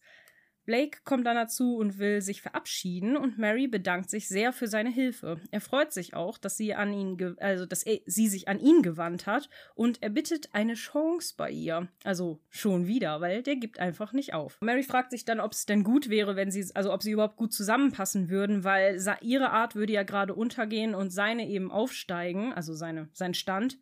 Und Blake sieht das aber etwas anders. Er glaubt halt an die Zukunft und sie könnte das auch tun. Da gibt es ja nachher auch nochmal so eine, so eine Szene, da können wir vielleicht nachher nochmal ganz kurz drüber reden. So dieses, äh, eine, eine Gesellschaftsschicht oder eine Welt ist am Gehen und die andere ist am Kommen. Mhm. Finde ich interessant, dass das so in dieser Folge häufiger mal Thema ist. Ja, auch. weil wir sind ja momentan auch in so einer, Ja. so einer Lage, habe ich das Gefühl. Weißt du, mit, mit äh, äh, Internet, AI und solche Sachen, ich habe auch das Gefühl, wir sind gerade in so einem ähnlichen Umbruch auch wieder. Hm. Okay, das müssen wir wirklich mal nachher diskutieren. Das finde ich interessant. Äh, Mona, wolltest du zu der Szene noch was sagen? Gerade du bist die ganze Zeit so still. Ach, das du du schweigst und genießt, ja? noch. So ist es. Okay, Gerade schon. Wir wechseln wieder die Szene in die Servants Hall und Carson kommt rein und überbringt Bates die Nachricht von Rose, dass die Notiz funktioniert hat, aber sie leider nicht finden konnten, wonach sie gesucht haben. Alle wissen äh, dann, also wollen wissen, was das bedeutet und Bates erklärt sich natürlich wie immer nicht. Und Carson fragt dann Jimmy nach Hilfe mit den Mänteln und Bates bietet sich dann ebenfalls schnell an und sagt, ja, ich kann auch helfen, Mr. Carson. Und Mr. Carson findet das auch ganz gut so. Dann gibt's eine Überblende in den Flur und Mrs. Hughes fragt nochmal nach dem freien Tag und ob Carson sich denn jetzt Gedanken gemacht hat. Und er sagt dann so, ja, man könnte ja auch zu Madame Tussauds gehen. Und sie guckt dann wieder so richtig nicht begeistert. Und er merkt das auch. Und dann wechseln wir wieder die Szene. Um, Madame Tussauds, glaube ich, würde ich ganz cool finden, glaube ich. ja. Ich war tatsächlich in London mal drin. Mm, ich auch. Ich habe Hitler gesehen. Oh Gott. ist der da? Oh Gott. Hitler Also ich, ich habe mich, Oh. ich hab mich eher so an, an Johnny Depp und sowas gehalten. Hitler Ja, habe ich das da, auch. glaube ich, nicht gesehen. Aber eine Freundin von mir hat die Reise mal gewonnen und mich da mitgenommen. Und dann hatten wir so einen London City Pass und konnten uns eigentlich alles umsonst angucken, wofür du normalerweise echt eine ganze Menge Geld bezahlst. Dass ich dann Nice. auch im Tower of London drin war und äh, Madame Tussauds eben auch. Und es war tatsächlich fast ein bisschen desillusionierend, weil die Menschen sehen im Fernsehen immer viel größer aus, als sie sind. Weil Mhm. äh, das sieht man mir im Sitzen gerade nicht an. Ich bin 1,85 Meter groß und war sehr Ah. überrascht, wie klein Johnny Depp neben mir ist. Ich dachte so, Ja, Gott, ja. ist ja ein Zwerg. Das ist ja Oder geil. Das ist ja ein Tom Cruise. Tom Cruise Sind die alle parodisch. da in Originalgröße wirklich? Ja, ja, ja. Die werden extra vermessen. Das, da- also die werden eingeladen zu Madame Tussauds und werden extra auch vermessen, äh, komplett im Gesicht und in Körpergröße, alles. Es wird sehr originalgetreu nachgemacht. Mhm. Das ist ja auch eine Ich große auch Ehre. Madame das ist ja eine gesehen. große Ehre, auch wenn du quasi von Madame Tussauds quasi ausgestellt wirst. Ja, Carsten sieht das ja anscheinend auch so, weil er sagt, ah, da sind sehr viele äh, sehr bekannte historische Persönlichkeiten. Und Mrs. Hughes so, ja, toll, historische Persönlichkeiten, yay, am freien Tag. Wir wechseln auf jeden Fall jetzt wieder die Szene. Und wir sind äh, jetzt im Sitting Room und die Gesellschaft steht noch so ein bisschen zusammen und unterhalten sich munter. Und Robert fragt dann seine Tochter Edith, was denn mit ihr los ist, weil irgendwie weiß er gar nicht, was in ihrem Kopf so vorgeht. Sie ist immer so still. Naja, und sie erklärt ihm dann auch nicht so richtig, versichert ihm aber, dass alles, was sie tut, niemals dazu da ist, um ihn zu verletzen. Also das muss er wirklich wissen. Ne? Erinnere dich immer daran, egal was passiert, ich will dir nicht wehtun. Und man denkt schon so, oh oh, Edith, was geht ab, ne? Was hast du vor? Foreshadowing. Mhm. Er schaut ihr dann auch verwirrt nach, als sie dann rausgeht und Samson verabschiedet sich dann bei Cora und Violet, ähm, die gerade über eine äh, mysteriöse, romantische Verschwörung reden und alle so, hm, worum geht's denn hier? Weil die anscheinend am Rande auch so ein bisschen was von diesem Brief mitbekommen haben, aber eben nicht wissen, worum es geht. Harold freut sich dann, ähm, dass Madeline da war und eben auch mit zugeguckt hat und so weiter und hofft, dass er sie auf dem Ball wiedersehen könnte. Und sie sagt, ja, warum denn auch nicht? Also ich bin sowieso da, also sehen wir uns wohl auch da. Dann gibt es eine Überblende zu den Bediensteten, die gerade die Mäntel nehmen und sie helfen dann allen in die Mäntel und Bates schnappt sich schnell den von Mr. Sampson und hilft ihm dann ebenfalls in den Mantel. Alle verabschieden sich und Robert verabschiedet dann noch Violet, die immer noch genervt ist, dass sie immer noch nicht weiß, wer jetzt der Täter war, sozusagen. Also wer, wer hat's denn jetzt getan? Und Robert erklärt, dass niemand der Täter war und das ja genau das Problem ist. Also, ne, wir konnten das nicht lösen, das Mysterium. Bates wartet dann, bis alle anderen weg sind und geht dann zu Robert und gibt ihm den Brief und sagt, hier, der ist, äh, der war in Samsons Tasche und ich dachte mir auch, wenn ich irgendwie sowas Wertvolles habe, dann würde ich das ja niemals in meinem Hotelzimmer lassen. Robert ist dann sichtlich erleichtert und geht dann in den Sitting Room zurück, wo er Mary und Rose triumphierend den Brief präsentiert. Beide sind dann erstmal so richtig stunned und äh, erfreut zugleich. Und Robert erklärt, dass Samsons, äh, Samson der wohl aus der Tasche gefallen ist und Bates ihn aufgehoben hat. Und Mary, ah ja, Mensch, da haben wir ja richtig Glück gehabt. Ja, ja, Glück. Glück wäre wohl ein Wort dafür. Das finde ich auch sehr geil, wie sie einfach genau versteht, was passiert ist und Rose so, oh, aus der Tasche gefallen, Mensch, das ist ja toll. Aber habe ich auch nicht verstanden, dass er das dann nicht, dass er da, warum er das dann nicht genau sagt. Also warum er nicht, weil das war ja total klug von ihm. Aber dass er da, das ist wieder auch wieder so ein englisches Ding, dass, dass man, weil er sich das nicht geziemt hätte im, im also ich meine, es war hätte sich ja eh nicht, ich meine, die waren in ihrem Hotel, in seinem Hotelzimmer. Also es hat sich ja eh auch schon nicht geziemt, dass er da jetzt nochmal so das so vorschieben muss und nicht einfach sagen kann, ja, ich, Leute, ich habe halt in seinem Mantel geguckt. Das habe ich nicht so ganz verstanden, dass man das nochmal so, dass man da lügen muss in dem Moment. Ja, ich unterstelle da manchmal, dass äh, es so unterschwellig Momente gibt, in denen die Charaktere glauben, dass sie, dass jemand mithören könnte und dann sowas, ja, ja, so geheime Botschaften miteinander austauschen mit, ja, ja, es ist auf die Erde gefallen, ich hab's aufgehoben. Hm. Zwinker. Ja, Aber das sind halt teilweise echt so Sachen, die man nicht sieht. Und deswegen, ja, ist das so eine offene Frage. Das stimmt. Auf jeden Fall haben sie jetzt endlich den Brief in, äh, ja, in ihre Klauen, wollte ich gerade sagen. In ihrer Gewalt. In ihrer Gewalt. ja, egal. Sie haben den Brief, so. Sie haben das, äh, das Drama jetzt quasi abgewendet. Und ähm, wir kriegen eine Szene im Hotel, wo Samson gerade in sein Zimmer kommt und bemerkt, dass ein Brief auf dem Boden liegt. Und da fällt ihm dann auf, oh Mensch, ich habe da ja auch noch so einen Brief dabei gehabt. Und dann bemerkt er, dass der eben fehlt. Es spielt dramatische Musik. So geil. Und wir kriegen. So eine geile Szene. Die, also die ist mir auch wirklich aufgefallen. Diese Musik, die da läuft, das also so Hitchcock-mäßig ja wirklich schon. Also das, das war nicht, das war eine richtig, richtig geile Szene. Hat mir sehr, sehr gut gefallen. Auch wie er, wie er so panisch spielt, wie er, dass er merkt, dass der Brief weg ist und so. Also das war, das war wirklich, äh, hat mir sehr, sehr gut gefallen, diese Szene. Ich muss auch noch mal sagen, also ein bisschen allgemein und der Szene ganz, ganz explizit. Was mir halt auch super ja. gut gefällt in dieser, in dieser Serie, ist halt die Ausstattung. Also ich ja, stehe ja auf so altmodische mhm. Sachen, da stehe ich einfach so krass drauf.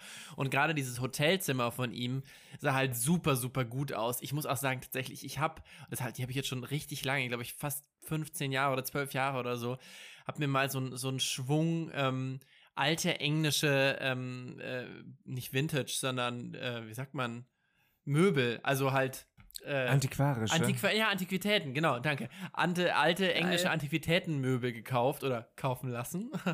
äh, Daddy paid. Danny. Äh, ist sehr lange her, ich war noch sehr jung. Ähm, die habe ich natürlich immer noch, weil die sind natürlich grandios und die sind wunder wunderschön und äh, ich liebe das halt in sowas zu leben. Vor allem, also das sind wirklich so Antiquitäten einfach, so, wo ich so weiß, Geil. die, die, die haben irgendwie so eine krasse Geschichte und die standen mhm. wahrscheinlich früher in solchen Häusern.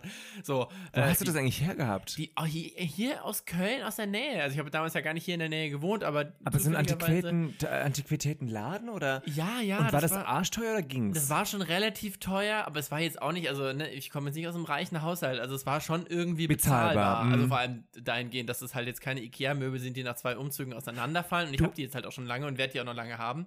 Kennst du den Laden noch? Den musst du mir mal, mal stecken. Dann kann ich, kann ich mal stecken. Ja, weil ich, ich, ich äh, bin, ich, wenn man das vielleicht hier sieht, äh, ich lebe ja immer noch und in, in Ikea Couture, sage ich mal. Und ich bin ja auch immer wieder mhm. interessiert daran, quasi mich so ein bisschen auch ein bisschen ähm, in Style aufzuhübschen. Und ich, also das, ich finde das halt, das sieht man natürlich in jeder Szene, in der Szene halt ganz, ganz besonders, weil das irgendwie so wunderschön dunkel auch mhm. eingerichtet war da.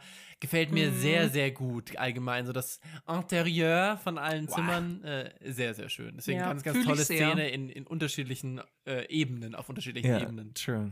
Ja, nee, das, das stimmt. Aber ihr müsstet eigentlich die, die, wenn man mal wirklich komplett auf Downton ist, weil da ist es auch einfach total prunkvoll und total schön und ja. die, die ganzen Bedrooms, die die da haben und äh, auch der, der, der Sitting Room von denen oder so, das ist einfach sowas von schön. Man ist da die ganze Zeit so, ah, ich möchte da auch leben. Boah, ich wäre einfach die Aber, ganze Zeit in dieser Bibliothek, würde mich auf dieses ja. Sofa flezen, mir einen Tee nebendran stellen, so Decke, Decke dran, mhm. Kaminfeuer laufen lassen und ein Buch nach dem anderen anderen durchschmökern. Ja. Geil. Ja, ja ganz am Schluss gibt es ja auch nochmal so eine Szene in der Bibliothek. Die fand, die fand ich auch wieder ja. so krass. Also diese Bibliothek, wow. Da, ja, mhm. Hammer. Ja, vor allen Dingen, du hast ja auch nichts zu tun, weißt du, wenn du da lebst, so wie die, dann, dann musst du ja den ganzen Tag dich nur umziehen, essen und nichts tun. Und das, das ist einfach ist voll geil. Genau mein Lebens, äh, äh, Lebensziel. weißt du, was ich meine? Mein größtes Problem zu sagen, okay, was, was ziehe ich zwischen Lunch und, und äh, Afternoon Tea an? Ja, für den Spaziergang. Das, halt fabulous. Fabulous. Aber da, das Problem ist, dann hast du ein Problem mit deiner Einstellung, weil dann müsstest du Bedienstete haben, die du schlecht behandeln müsstest. So what? Damit das so geht. Aber damit ist ja Game was anderes. Und dann bin ich wieder opportunistisch, genau, dann bin ich opportunistisch. Nein, nein, nein, nein. Nee, du würdest sie ja gut bezahlen dann dann. Und gut behandeln. Ja, und dann. Ich würde sagen, könnten Sie bitte. Ich würde immer bitte dazu sagen. aber flott. Das Slytherin hat gesprochen. Genau. genau. Höflich, aber bestimmt, genau. mhm, mhm. I see. Verstehe. Wir sind jetzt bei Mary im Bedroom und ähm, Anna fragt, ob die Krise dann jetzt abgewendet wurde und Mary bejaht dies. Aber sie ist sich nicht so sicher, dass es nicht über kurz oder lang nochmal eine, eine weitere Krise geben würde, weil so, wenn man sich den Charakter des Prinzen anguckt, da könnte noch mal man denkt so, oh, Foreshadowing Mary. Wir wissen ja alle von The Crown, da passiert noch was, ne? Wollte ich auch fragen, also diese quasi der Prinz, der auch in dieser Episode auftaucht, ist kein fiktionaler Prinz, sondern das ist dann ja. der Prinz, der auch zu der Zeit wirklich gerade der Prinz war. Ja. Das heißt, das ist genau. der, der später König was wurde oder werden sollte, werden sollte, ne, aber die Amerikanerin geheiratet hat. Richtig. Yes. Er war König, hat nach einem Jahr abgedankt. Ah, so genau. war es, ne? Genau. Er ist zurückgetreten, genau. genau. Ähm, und dann musste halt Queen Elizabeth Vater König werden. Genau, genau King George Genau, und deswegen ist die Lizzie überhaupt auf den Thron gekommen. Genau, Wallace genau. Simpson. Genau. Ja, da haben wir, habe ich, ich, ich liebe ja The Crown. Ich bin, ich gucke, glaube ich, The Crown schon zum vierten Mal und ähm, wow. ich bin drin. Da bist du die Expertin. Ich da habe ich nämlich auch nicht gesehen. Ja, super, da bist du mehr Experte als oh, wir. Ich habe The Crown auch geguckt, zwar nicht viermal, aber ich habe es auch geschaut. Es ist super. Genau, ich habe es auch geguckt, richtig aber gut. es ist lange her. Es ist richtig gut. ah ja, aber interessant, dass das da auch wirklich. Und die neuesten Folgen habe ich nicht ah. geguckt. Ah. Aber interessant, dass das da auch wirklich äh, dem nachempfunden ist. Und ähm, ja. Mhm. Ja. ja, also so was das Königshaus angeht und was auch viele Lords und so angeht, die sind nicht alle ähm, fiktiv. fiktiv. Also mhm. da gibt es auch mhm. wirklich mhm. schon einige, die es auch gibt. Also die Crawleys selber so nicht. Die sind aber dem ähm, Adelshaus von äh, Lord Carnarvon nachempfunden. Also auch die Geschichte, ein paar Sachen, die da passiert sind, sind tatsächlich denen nachempfunden. Und Downton Abbey ist ja auch ähm, das Highclere Castle und da lebt die Familie von Lord Carnarvon. Also und die Nachfahren mhm. tatsächlich auch heute noch. Ah, okay. Ah. Das kann man auch besichtigen gibt es auch uh. Touren für in England. Ja, das werde ich auch irgendwann mal machen. Die wenn werden doch bestimmt, Geld und Zeit die habe. Die werden doch bestimmt einen riesigen Zulauf durch die Serie bekommen haben, oder? Ja, natürlich, natürlich. Es, wird, es gibt Downton Abbey Touren da, also ja. Oh, wow. Na, wie eine Harry Potter Studios Tour. Ja. ja. Oh, das will ich one auch day, machen. One day. Ich will nach Oxford, ich will überall dahin. Ach, naja. Ich hab's mal gemacht. Psch, war cool. Ruhe, ich komm, ich komm gleich rüber. Ich schließe mal kurz die Tür ab, ja? ich habe einen Ersatzschlüssel. Fuck. Fuck. okay. Anna ist sich jetzt aber sicher, dass der nächste Skandal oder die nächste Krise dann immerhin nicht von den Crawleys verursacht wurde. Und Mary sagt ihr dann, dass sie sich ähm, bitte äh, schon mal bei, bei Bates bedanken soll von ihr, aber sie das natürlich am nächsten Morgen selber nochmal tun wird, weil sie stehen wirklich tief in seiner Schuld. Anna erklärt, dass er sich freut, geholfen zu haben und auch sehr loyal gegenüber der Familie ist. Und Mary erwidert, die Familie ist auch sehr loyal ihm gegenüber, also ihnen beiden, also Anna und Bates und sie ist sehr, sehr dankbar. Ist euch eigentlich aufgefallen, dass Mary da so ein richtig fancy Kimono trägt? In ja. dieser Szene. Ich hätte auch gern so ein Kimono. Ich weiß nur nicht, wo ich die herkriege, weil ich habe mal bei Amazon und bei Wish geguckt, aber die sind immer so billo. Ich will mal so einen richtig geilen ja. haben, weißt du? G ja. Habt ihr da vielleicht einen Tipp, wo man sowas herkriegt? Leider nein. Immer wenn nein. ich gucke, sind sie entweder billo oder viel zu klein. Ich bin ja auch noch groß. Ich brauche doch Stoff. Du müsstest wahrscheinlich in der Männerabteilung wahrscheinlich ein bisschen shoppen gehen. Aber ich denke auch so bei Kauf, äh, Kaufhof und sowas findet man sowas auch nicht, ne? Nee, ich glaube auch gerade was richtig, ja, so richtig qualitativ Hochwertiges. Weil ich hätte da auch vorher Bock, mal so in meinen äh, Geisha-Mood reinzukommen. Ich glaube, da musst du tatsächlich mal nach Fernost reisen und dir aus dem Urlaub was mitbringen. Nach Thailand oder so. Oder, so. Ja, oder halt. Ja. Am ehesten. Oder man muss es sich nähen lassen. Irgendwo, ja, oder was ich mir am ehesten noch vorstellen könnte, in Düsseldorf gibt es doch diesen Stadtteil Little Tokyo. Oh. Bin ich ja auch schon ja, mal durchgelaufen und da gibt es ja ganz mm. viele Läden, die von äh, JapanerInnen geführt werden. Das ich habe da jetzt zwar keinen Klamottenladen Tipp. gesehen, ich würde aber unterstellen, das, dass es da bestimmt sowas gibt. Da wäre ich gar nicht drauf gekommen, ja. aber sehr gut. Ja, ja. ja, das stimmt. Bist du vor allen Dingen mal durchgelaufen? Sind wir vor drei Tagen durchgelaufen? Oder? Ja, wir haben im Yakiwi-Imen gegessen, aber ich war ja mit einer Freundin noch da und bin da, ich glaube, vier Tage jeden Tag durchgelaufen. Ja, okay. Ah, das Essen da. Oh, zum Niederknien. Ich fand auf jeden Fall Marys äh, Kimono sehr fabulous, weil äh, wir haben sie auch noch nie in sowas gesehen. Also so ein Morgenmantel hat sie schon öfter mal getragen, aber sowas richtig Kimono-artiges noch nie tatsächlich. Deswegen fand ich das sehr cool. Da ist die neue Zeit so ein bisschen mehr, hat da mehr Einzug gehalten anscheinend. Ja, sie, sie erst sie dann alleine ist, äh, wirft sie dann tatsächlich die Bahnkarte, die sie ja dann von Mrs. Hughes bekommen hat, in den Kamin und man sieht sehr klar im Close-up, dass sie nicht zerrissen ist. Merken wir uns das für später. Das ist sehr wichtig. Also nicht mehr in dieser Folge, aber es ist sehr wichtig für spätere Folgen. genau. Wir wechseln die Szene und wir sind inzwischen im Salon und alle bereiten auf Hochtouren, also bereiten den Ball vor. Und es wird geputzt und äh, ein Streichquartett spielt sich bereits ein und Carson legt nochmal so le den letzten Handgriff der Perfektion überall an und äh, schiebt einen Löffel von A nach B und so weiter. Und Mrs. Hughes hängt dann äh, in der Servants Hall heimlich eine Postkarte an diese Pinnwand, wo man einen Strand drauf sieht und das Meer. Dann haben wir wieder eine Überblende in den Salon und alle Gäste sind da. Also anscheinend ist es jetzt einige Zeit vergangen, seit die Vorbereitungen waren. Und die Gäste sind da und es herrscht dann eine ausgelassene Stimmung und die Ladies äh, sehen richtig fancy aus, muss ich sagen, mit ihren ganzen Diademen und diesem ganzen Prunk und Glitzer und man ist ja schon so ein bisschen so, uh, jetzt sind wir wieder sehr herrschaftlich hier. Mhm. Die Fashion ist sowieso auch schon auch geil. Also Geil. das ist auch was, was mir nochmal so grundsätzlich aufgefallen ist. Es, es war schon, es hat mir schon sehr, sehr gut gefallen. Diese 20s äh, Mode auch einfach. Voll, aber ich mag auch so ein bisschen die Einstellung, dass man, dass es einem wichtig ist. Weißt du, was ich Mhm. meine? Dass, dass man da Zeit und Energie drauf ähm, verwendet, weil das hat ja auch ein bisschen was mit, äh, was wir ja oft im Modernen oft so gerne verwenden, so Self-Care und Self-Love. Das hat ein bisschen was damit zu tun, auf, einfach auf sich selbst Acht zu geben. Und ich finde, da ist Klamotten auch ganz wichtig, was wir, glaube ich, auch so ein bisschen verlernt haben und oft so dieses Bedürfnis auch haben, wieder zu diesem ähm, Selbst-Care-ness äh, zurückzukommen irgendwie. Wobei man natürlich Ja. auch wieder natürlich sagen muss, die haben ja auch einfach die Zeit und das Geld eben, um da wirklich so viel, Klar. sehr viel Energie reinzustecken. Klar, aber ich finde trotzdem, wir sind ja in, in so einer privilegierten Situation, dass es dass Fashion gar nicht mehr so teuer sein muss. Weißt du, was ich meine? Da gibt es jetzt wirklich für jeden pra äh, Geldbeutel gibt's was und du kannst auch mit relativ äh, geringem Budget trotzdem gut oder äh, nach was, äh, nach was aussehen, weißt du? Ja, ja, aber also hier. Aber Energie braucht und Zeit und Energie Ja. braucht man auf jeden Fall dafür. Ja, aber hier, das hat mir auf jeden Fall Mhm. sehr, sehr gut Ja, ja, gefallen. mir das auch. Fand ich, fand ich wirklich auch sehr, sehr schön. Und auch so schön mal zu sehen, so, so einfach so eine, wirklich so eine vergangene Mode auch einfach. Und was ja auch wieder, aber auch diese 20er Jahre ist ja Der auch so Stil, ganz, ja, ja. so ganz prägnant und das erkennt man ja auch so sofort, obwohl es Mhm. schon so lange, so lange her ist und man das ja auch wirklich so nicht, nicht gar nicht mehr trägt einfach.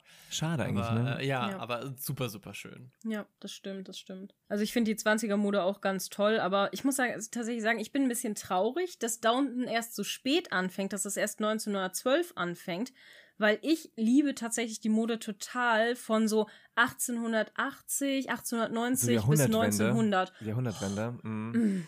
Diese, diese breiten Och, das Reif, ja- diese breiten, äh, ja, etwas breiteren Röcke und so. Ja, mm. Ja, vor allen Dingen diese Silhouette so mit Korsett und dann hinten so dieser Mhm. fluffige, oh mein Gott, ich reiß hier mal die ganze Zeit meinen Namen, aber diesen fluffigen Rock und dann halt aber sonst relativ sleek. Äh, ach, ich liebe es. Mhm. Oder auch mit den ein bisschen puffigen Ärmeln und so. Ach, Mm. Es ist so viktorianische Mode, voll mein Ding. da bin ich ja fast ein bisschen traurig, dass wir das in Downton so wenig sehen. Aber na gut, Violet hat es ja manchmal noch so ein bisschen, den Vibe. Na gut, wir sind jetzt auf jeden Fall beim Prunk und Glitzer auf dem Ball.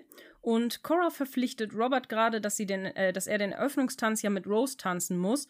Und er ist nicht so ganz begeistert darüber, aber er wird ja dann ganz schnell erlöst, weil everyone is gagging, weil der Prinz von Wales kommt rein und alle sind richtig erstaunt, weil normalerweise würde der Prinz nicht auf so einen Standardball gehen. Ja, und der Prinz entschuldigt sich dann auch bei Cora, dass er ohne Einladung da ist, aber sie empfindet das natürlich als große Ehre für das Haus, dass er jetzt da ist. Miss Dudley, also die äh, Geliebte von ihm, erklärt dann erstmal, dass der Prinz ja ruhig mal den Ball mit Rose eröffnen könnte und alle stimmen dem auch sehr wohlwollend dann zu. Robert, der dann mit ähm, Cora tanzt, stellt fest, dass Rose ja jetzt wohl wirklich der Liebling der Londoner Gesellschaft, also der Londoner High Society sein dürfte, nach dem Start in die Saison, also in diese Season. Also die ist ja jetzt wohl gefragt nach dem Ganzen. Erst hat der König mit ihr geredet und jetzt ist der Prince of Wales auch noch bei ihr auf dem Ball. Das ist ja wohl der Hammer. Ja, und ich habe mir auch gedacht, das muss ja damals schon auch krass gewesen sein. Ich meine, heute sicher auch noch, aber heute hast du ja dann auch noch so die wahrscheinlich viel, viel größeren Security-Apparat da drumherum. Aber gerade so damals dann in dieser englischen Gesellschaft, also wenn dann so ein Prinz, vor allem gerade noch ein Unvermählter, sich zu sowas herabgelassen Mhm. hat oder bei sowas war, da sind ja wahrscheinlich wirklich äh, also Spekulation hoch, wie, ne? wie, die, wie, wie die Motten zum Licht bestimmt. Weil ich meine, das ist ja natürlich Mhm. die Chance, also da den, den Prinzen und noch dazu den Thronfolger, Halleluja, abzugreifen. Also da haben ja wahrscheinlich alle ihre, ihre, ihre Chance gew gewittert. Und äh, das muss ja, das muss ja krass gewesen sein. Also auch für, äh, ja, für so ein also da konnte, konnte man ja wahrscheinlich irgendwie, die hatten ja wahrscheinlich dann die krasse Wahl und so. Und gleichzeitig ja auch, meine, was du ja heute wahrscheinlich auch noch hast, wenn du irgendwie ein bisschen Fame bist oder so, dass du gar nicht unterscheiden kannst, ähm, ist da jetzt gerade jemand wirklich an mir interessiert oder halt nur wegen meines Titels oder wegen meines, wegen meines, wegen meines Berühmtseins eben. Ähm, ja, also das ist natürlich absolut first, first, first, first, first world problems, so, die dann so, so ein Prinz da hat. Aber äh, ja, fand ich, fand ich sehr interessant, habe ich mir noch nie so Gedanken drüber gemacht, aber fand ich in dieser Situation sehr anschaulich dargestellt, ähm, weil der natürlich ja. das Center of Attention ist. Das ist ja hm. total klar. Hm. Das ist wirklich ein ganz großes Ding und äh, ja, aber das, was ihr sagt, ne, es kannte auch, es könnte man mit Promis heutzutage ja auch vergleichen, ne, die, bei denen man ja auch immer nicht so weiß, hm, ne, ist das jetzt wirklich nur der Status oder wollen die sich jetzt vielleicht auch wegen, wegen des Menschen eben an den Rand schmeißen, aber ja, aber der Prince of Wales hat ja seine sein Liebchen quasi dabei, ne? Der hat ja seine seine Affäre dabei, auch wenn das natürlich offiziell gar keiner weiß, aber natürlich weiß es jeder. Und Violet ähm, fragt dann, also wir haben jetzt eine Überblende zu Violet und Tom und sie fragt ihn, ob er denn jetzt froh ist, hier zu sein, weil eigentlich hatte er ja nicht so Bock zu kommen, aber gut, er ist ja jetzt da, weil er gehört ja zur Familie. Und er sagt, das hier sind deine Leute, also das ist deine Crowd sozusagen. Sie sind deine Familie und ich hoffe, es ist dir klar, dass du dazugehörst. Und er sagt, ja, sie sind meine Familie und ja, ich liebe sie und sie sind mir wichtig, aber sie sind nicht so ganz meine Leute. Das ist nicht so ganz mein Stand. Und Violet erklärt dann erstmal Challenge accepted und Tom fordert sie dann zum Tanzen auf und sie ist dann erstmal, oh, naja, bist du dir sicher? Aber okay, ich weiß ja, dass du weißt, wie man steuert. sie macht dann wieder so ihre Violet-Lache, weil er war ja mal der Chauffeur. ah, jetzt verstehe ich's. Ja. ja, Deswegen, das ist immer so, das war ja so richtig dieser Violet-Witz. Oh, ich weiß ja, wie, dass du weißt, wie man steuert. Oh. Und dann denkt so, oh. Ein Alt-Damenwitz. Oh, es ist so quasi. flach. Aber es ist so geil, wie sie einfach so einen richtigen Flachwitz einfach bringt. Und man denkt so, okay. Blake und äh, Freda, also die die Affäre des Prinzen, unterhalten sich dann, um, wie sie das denn geschafft hat, dass der Prinz jetzt hier ist. Und sie sagt nur, naja, ich habe ihm halt nahegelegt, dass er in seinem ganzen Leben nie jemandem mehr schulden wird, als er Rose im Moment schuldet. Und er vertraut mir halt. Er ist halt quasi ein loyaler, kleiner, was sagt sie zu ihm, Typ irgendwie, ich weiß es gerade gar nicht mehr. Fellow, sagt sie, glaube ich, einfach nur. Er, also Blake, stellt fest, dass er leider auch manchmal ein bisschen zu loyal und zu lieb ist. Und dann haben wir einen Kameraschwenk zu Lord äh, Aethgarth und Martha. Und ähm, er, warte, jetzt muss ich gerade gucken, was er sagt. Ach so, genau, ach ja, und er fragt sie, also wir hören es nicht, aber er fragt sie quasi, ob, äh, was sie denn sagt auf seine Frage. Und sie sagt, nein. Und wir erfahren dann, dass Martha nicht mit ihm zusammen sein möchte. Weil es ist nicht so kompliziert. Sie ist eine moderne Frau und sie äh, trauert der Zeit nach, vor dem Krieg nicht nach. Sie hat auch eigentlich nicht so richtig Lust, eine Lady zu werden, weil sie möchte sich nicht mit Leuten umgeben, die sie für laut und rechthaberisch und gewöhnlich halten. Und äh, Aethgas ist dann, äh, sagt dann, nein, das würden sie doch nicht. Wenn du erstmal eine Lady bist, dann äh, würden sie das doch nicht mehr machen. Und Martha lehnt sich so zu ihm hin und sagt so, nee, nee, komm, Sie haben ja recht, ne? Weil ich halte sie nämlich auch für engsternig, aufgeblasen und langweilig. Und da ist er erstmal da ein bisschen so, oh, okay, ich glaube, ich komme hier nicht so weiter. und ich finde diese Szene einfach so geil von ihr, wie sie sagt, nö, nö, ich halte sie für aufgeblasen und langweilig. ich finde Martha sowieso gut. total geil. In dieser ganzen Serie ist diese Figur einfach, ah, ich feiere diese Frau. Ja, ich finde es auch toll. Ich finde, die bleibt bei sich und die, die weiß, wer sie ist, die weiß, was sie will, die weiß, wo sie hingehört. Ich finde die, find die richtig geil. Und die lässt sich auch nicht aus der Ruhe bringen. Nee, ja. voll, voll. Die hat eine Psycho, das habe ich heute gelernt, eine psychologische Flexibilität. Oh, wo hast du das gelernt? Oh, ja. hm, interessant. Interesting. Er merkt, er fragt dann auf jeden Fall, warum sie ihn denn jetzt eigentlich dann so lange erduldet hat oder ausgehalten hat und sie, naja, ich dachte, sie, es wäre Spaß, mit ihnen Zeit zu verbringen. Und ich so, ja, girls just wanna have fun. So ist es nämlich. ja, aber ähm, wenn er denn mal in Newport ist, dann soll er sie mal besuchen und sie sammelt dann ein paar reiche Witwen zusammen, denen der Titel deutlich mehr wert ist als ihr. Wären wir dann quitt und er, hm, ja, okay, das wären wir dann wohl. Fair Deal. ja, fair Deal. dann schwenkt die Kamera zu Madeline und Harold, die tanzen und sie unterhalten sich über die Zukunft. Harold ähm, hat sich äh, erklärt, dass er sich in London ziemlich verändert hat und auch Madeline äh, hat er geholfen, aus sich quasi aus dem Netz ihres Vaters zu befreien, weil sie muss jetzt nie wieder quasi den, ja, wie sagt man, den Fortune Hunter spielen. Also das wird zwar nicht wortwörtlich so gesagt, aber man merkt, sie ist jetzt da ein bisschen befreiter. Und sie will ihm auch wirklich schreiben, wie jetzt alles so in der Zukunft läuft und er freut sich auch sehr darüber. Sie sagt ihm dann nochmal, dass er mutiger sein soll und mehr an sich glauben soll, weil er ist ein freundlicher, schlauer und sehr viel bescheidener Mann, als er tut, und viele Frauen wären sicherlich glücklich, ihn als Ehemann zu haben. Und da freut er sich dann auch ziemlich drüber. Und ich dachte so, ach Mensch, die haben doch eigentlich eine nette Connection. Ist doch eigentlich schade, dass das Thema jetzt so vom Tisch ist, ne? So zwischen den beiden. Und dann sehen wir nochmal Tony und Mary, die sich heimlich davonstehlen, was Blake auch ein bisschen ähm, bemerkt und da nicht so glücklich anscheinend drüber ist.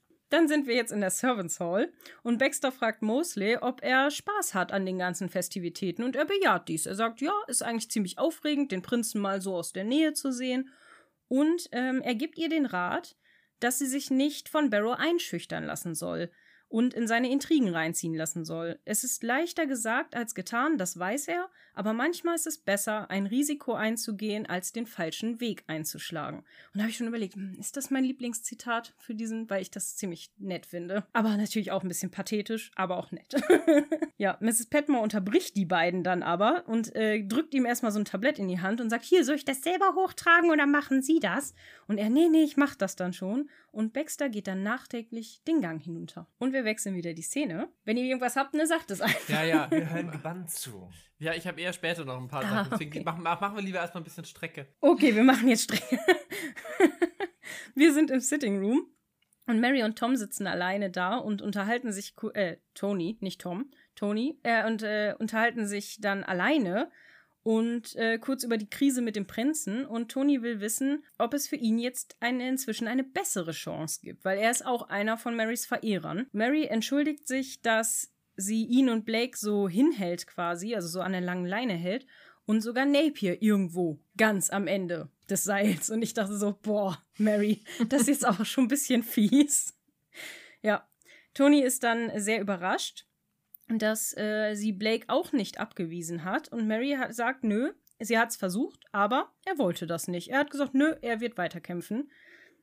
Ähm, aber sie denkt sich auch, wie soll das denn auch funktionieren zwischen den beiden? Weil sie versucht mit jedem Penny Downton zu retten für George, also George ist ihr Sohn.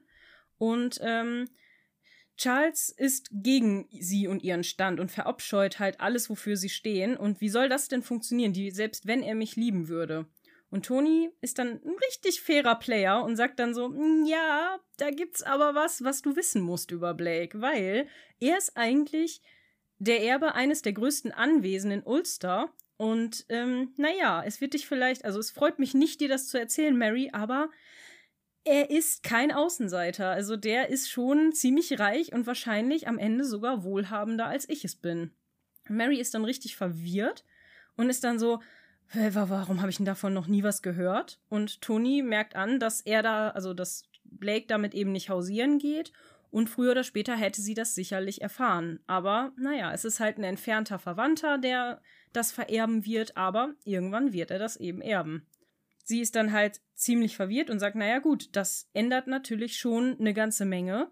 Aber jetzt im Moment ist es halt so, vor einem Jahr dachte ich noch, ich wäre für immer allein sein, aber naja, das hat sich jetzt geändert. Und das ist doch was, was wir erstmal feiern können. Und Toni stimmt ihr da auch zu. Ja, okay, da hat sich das ja schon die Einstellung geändert. Bis vor einem Jahr. Ich habe übrigens das Gefühl, dass da das letzte Wort noch nicht gesprochen ist und da in Staffel 5 noch was kommt. Ach Mensch, wirklich? Glaube ich ja nicht. Ich Nein, so aber Gefühl, irgendwann muss sie sich zwischen den beiden mal entscheiden, ne? Das war für, die, das ja. war für diese Folge eigentlich gar nicht so wichtig, was da so passiert ist. Das war, also war es mehr so der Cliffhanger und der Ausblick für die, für die nächste Staffel. Ja. So, das ist wahrscheinlich eher das, das Futter für euch, für, für die kommenden Folgen. Das auf jeden Fall. Da gibt es tatsächlich auch eine Szene, die, wo ich ja auch überlegt hatte, ob wir die mit euch besprechen sollten, beziehungsweise eine Folge, weil die nämlich auch ziemlich spannend ist, was da noch so kommt, was sich genau auf diese Sache auch bezieht mit dem zwischen den beiden Typen wählen und so weiter. Das ist äh, ganz spannend. Und da dachte ich so, ah, das wäre natürlich auch was, was wir mit euch hätten besprechen können. Aber so besprechen wir jetzt einfach das äh, sehr fancy, fabulous äh, Staffelfinale. Das ist auch ziemlich cool. Ja, mit zwischen zwei Typen, Dreiecksbeziehungen, da kennen wir uns natürlich aus. Das wäre natürlich Auf jeden auch Fall. Unser Spezialgebiet. Aber ich muss noch mal ganz kurz fragen, das war gerade die Szene, die sie, die quasi am, am Morgen schon so am Ende der Party war, ne? Also es ist zumindest, ja, obwohl im Moment ist, glaube ich, die Party noch ein bisschen am Gange. Ah ja, okay. Aber es ist schon sehr spät anscheinend, ja, ja. ja, okay. Mhm. Die hocken ja auch quasi dann ihrem Separé. Ah ja, stimmt, das ist, nicht, ja, ja, das ist nicht gerade das, was ich, an was ich gerade dachte. Nee, aber wenn ich mal so Mhm. eine Vermutung äußern darf, Isa, wir müssen uns das wahrscheinlich für später merken, weil ja die Auflösung erst kommt und ich bin ja ab äh, Season 5 dann blind. Mhm, mhm. Aber ich glaube, ich bin ja Theo ich bin ja eigentlich irgendwie Team Tony, wenn es darum geht, dass sie sich zwischen den beiden entscheiden muss, weil ich glaube, die beiden matchen einfach gut. Aber mein Mhm. Gefühl sagt mir, sie entscheidet sich gegen Tony und für Charles. da, zu diesem Zeitpunkt kann ich diese Sache, äh, diese Aussage weder verneinen noch befürworten. Und richtig, also der heftigste Cliffhanger wäre, wenn sie dann hingeht und sagt, du Charles, ich habe mich für dich entschieden und er sagt dann, ah, sorry, hast zu lange gebraucht, jetzt habe ich mich für eine andere entschieden. Das wäre noch so ein Drama, das wäre das wäre so typisch Downton. Das fühle ich irgendwie. Stimmt. Ich habe das Gefühl, das wird passieren. Wer weiß? ich kann da jetzt gar nichts zu sagen. Ich weiß das auch gar nicht, was da passiert.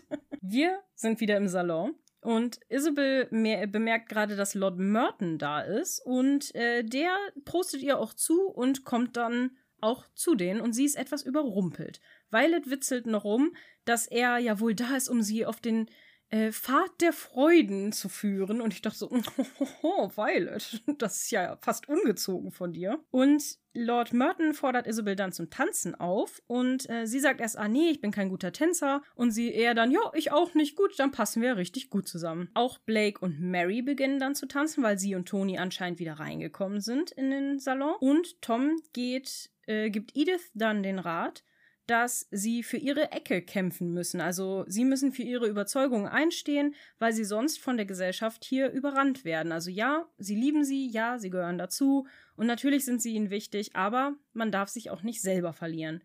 Und Edith stimmt dem auch sehr vehement zu und zieht dann auch so ihre eigenen Schlüsse daraus, was Tom etwas überrascht, weil er nicht weiß, was sie gerade was gerade in ihrem Kopf vorgeht, aber sie ist so, ja, ja, das sollte ich tun. Und dann geht sie weg und er so, äh, was? Okay, cool, Edith, cool.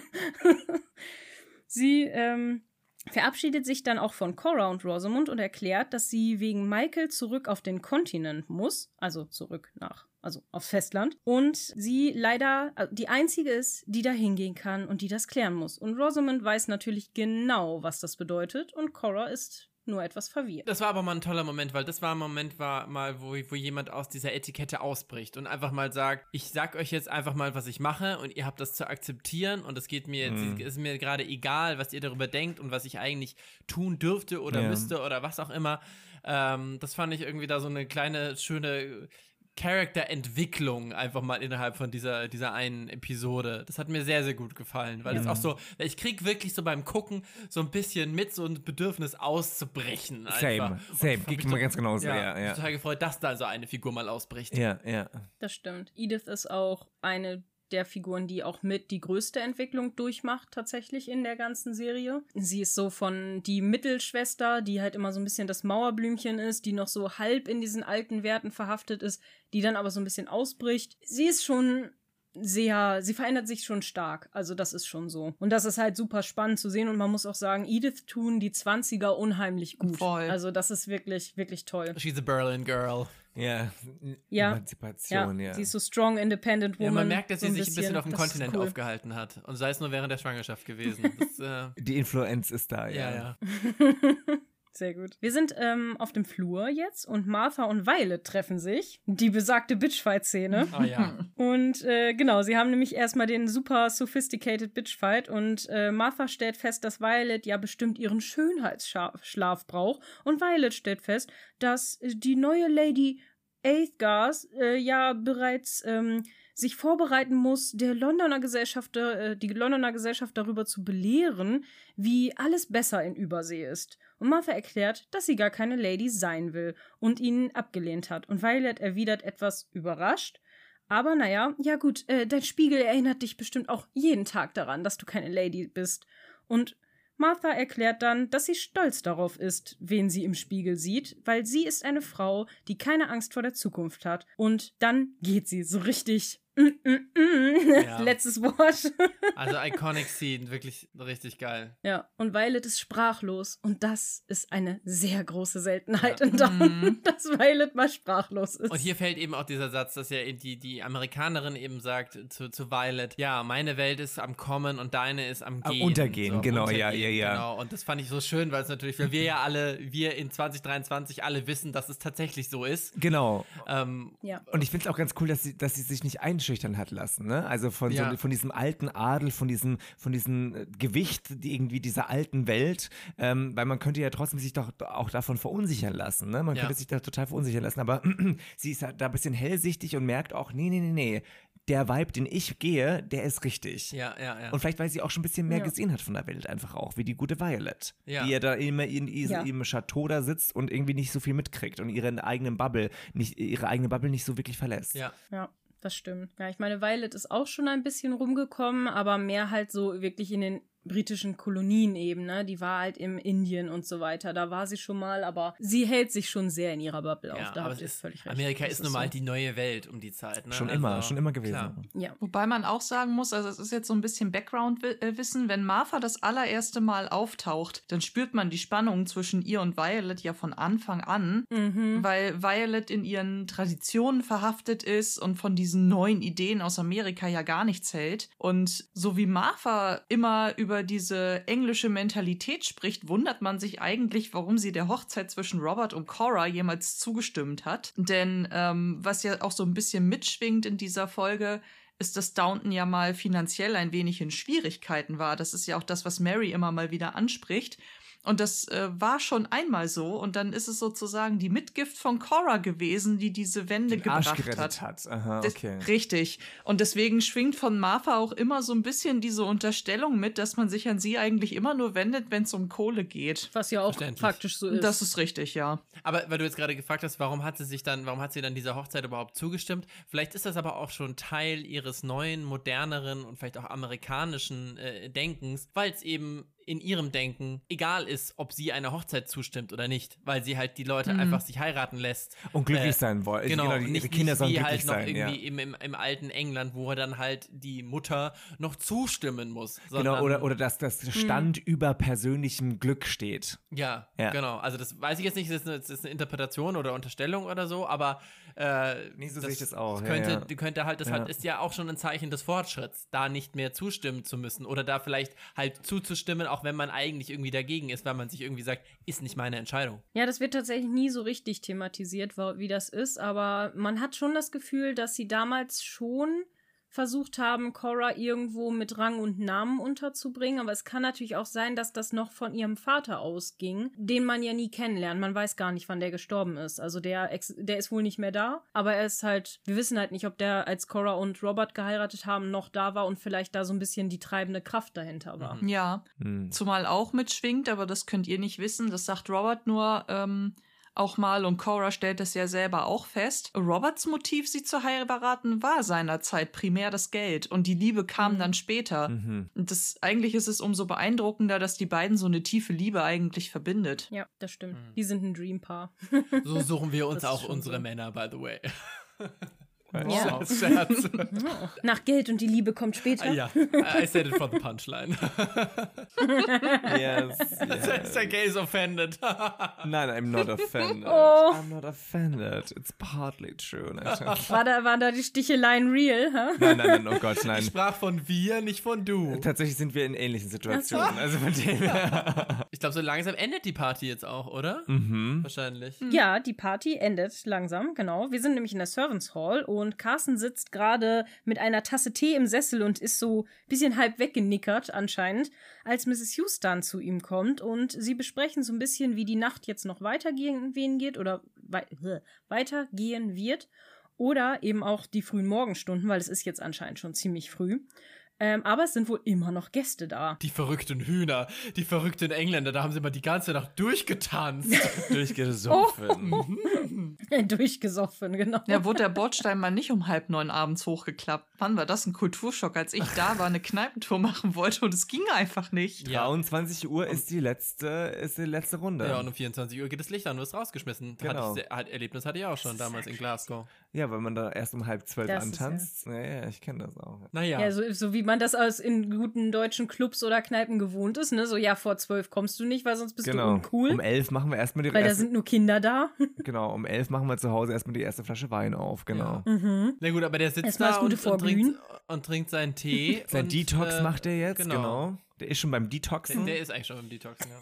Genau. Er sagt dann, er wird die Nacht jetzt durchmachen, weil das wäre ja nicht das erste Mal. Und Jimmy darf dann aber ruhig bald ins Bett gehen. Er kümmert sich dann quasi so ein bisschen um den Rest.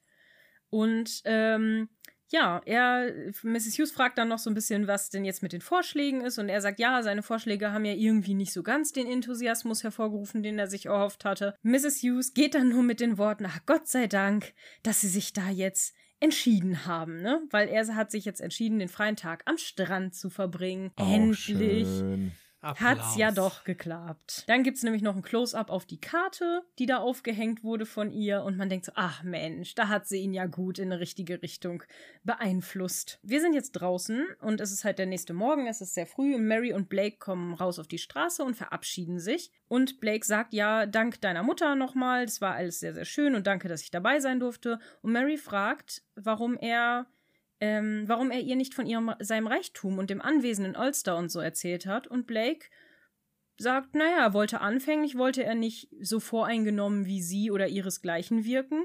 Und später, naja, ich weiß auch nicht, irgendwie wollte ich dich durch meine eigenen Taten gewinnen, also durch mich als Mensch. Und Mary erklärt, dass Tony es ihr erzählt hat, weil er wohl einen fairen Kampf haben möchte. Und Blake fragt dann, naja, soll der Kampf denn weitergehen? Und Mary sagt nur, ja, lass den Kampf weitergehen. Und dann geht sie rein. Und wie der Kampf dann weitergeht, erfahrt ihr in Staffel 5.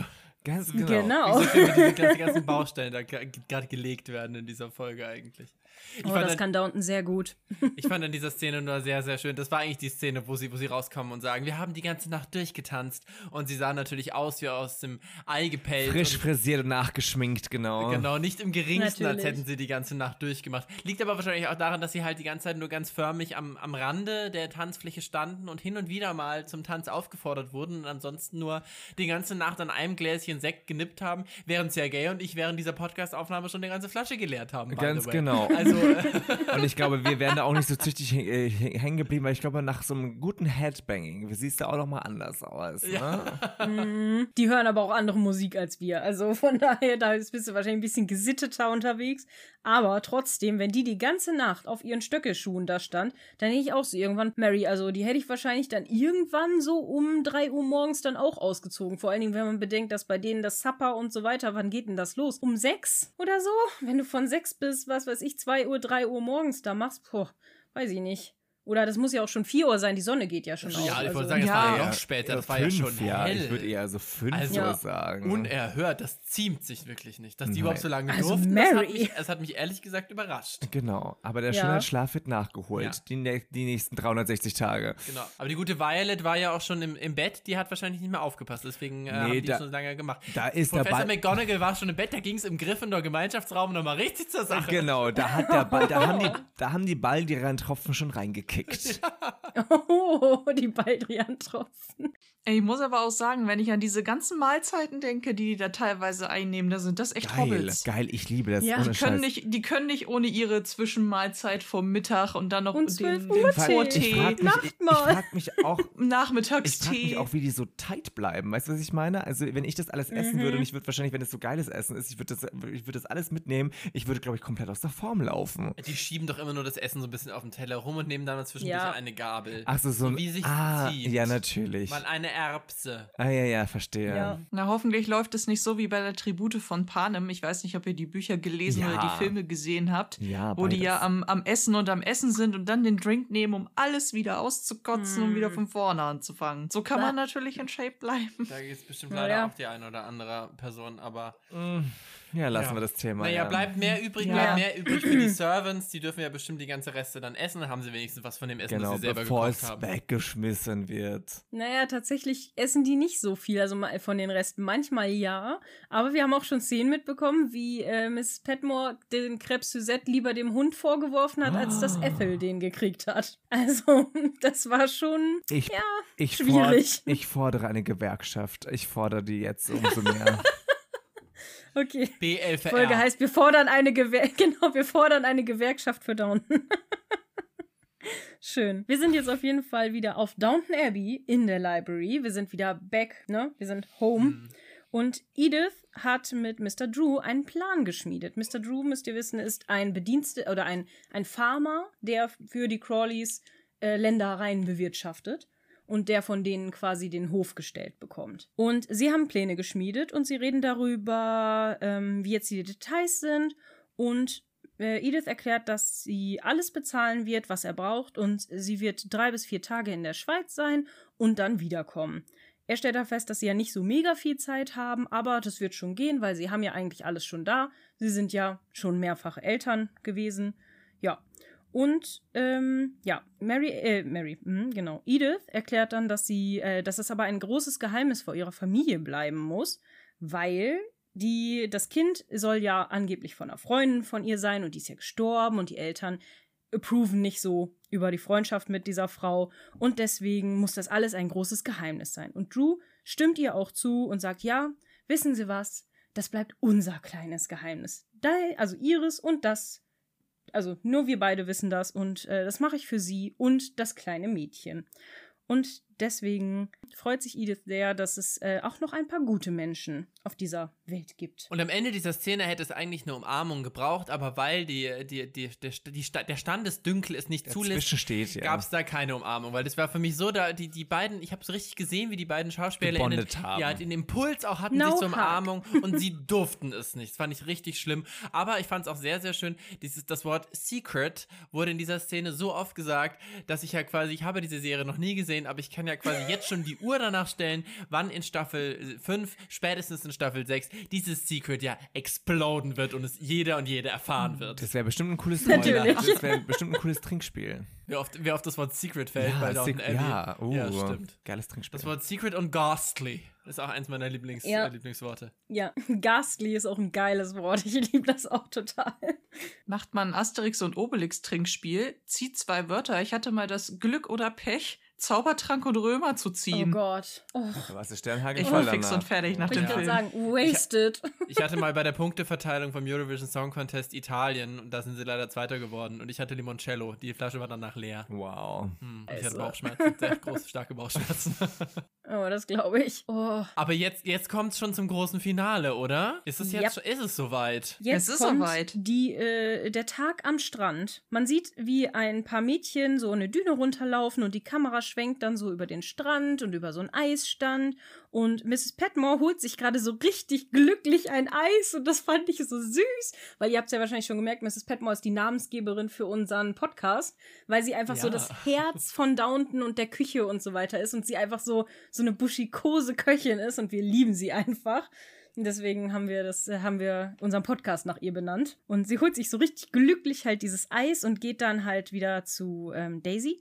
Und Thomas versucht nochmal Baxter unter Druck zu setzen, aber sie macht klar, dass er nach, äh, dass er nach seinem besten Gewissen handeln muss und sie muss das ebenfalls. Und sie wird nicht mehr länger sein Spiel mitspielen. Thomas geht dann und Mosley setzt sich zu ihr und sie bedankt sich dann bei ihm, weil sie jetzt keine Angst mehr vor ihrer Vergangenheit hat. Sie hat Sachen in ihrer Vergangenheit, die haben ihr halt Angst gemacht und naja, seine Stärke hat sie auch stark gemacht. Und er so, "Hä, meine was? Ne, so, wie will, ich bin stark. Und sie, ja, ja, und dann muss sie schmunzeln. Und dann wechselt die Kamera zu Mr. Slade, der ähm, gerade alles mit Daisy für die Reise besprechen will, aber Daisy sagt, nee, ich komme nicht mit nach Amerika. Und er ist dann richtig verwirrt. Und sie sagt, nee, nee, ich möchte das einfach nicht. Wissen Sie, ich finde das ganz nett von Ihnen und ich bin auch sehr glücklich, dass Sie gefragt haben, aber das ist nicht mein Weg.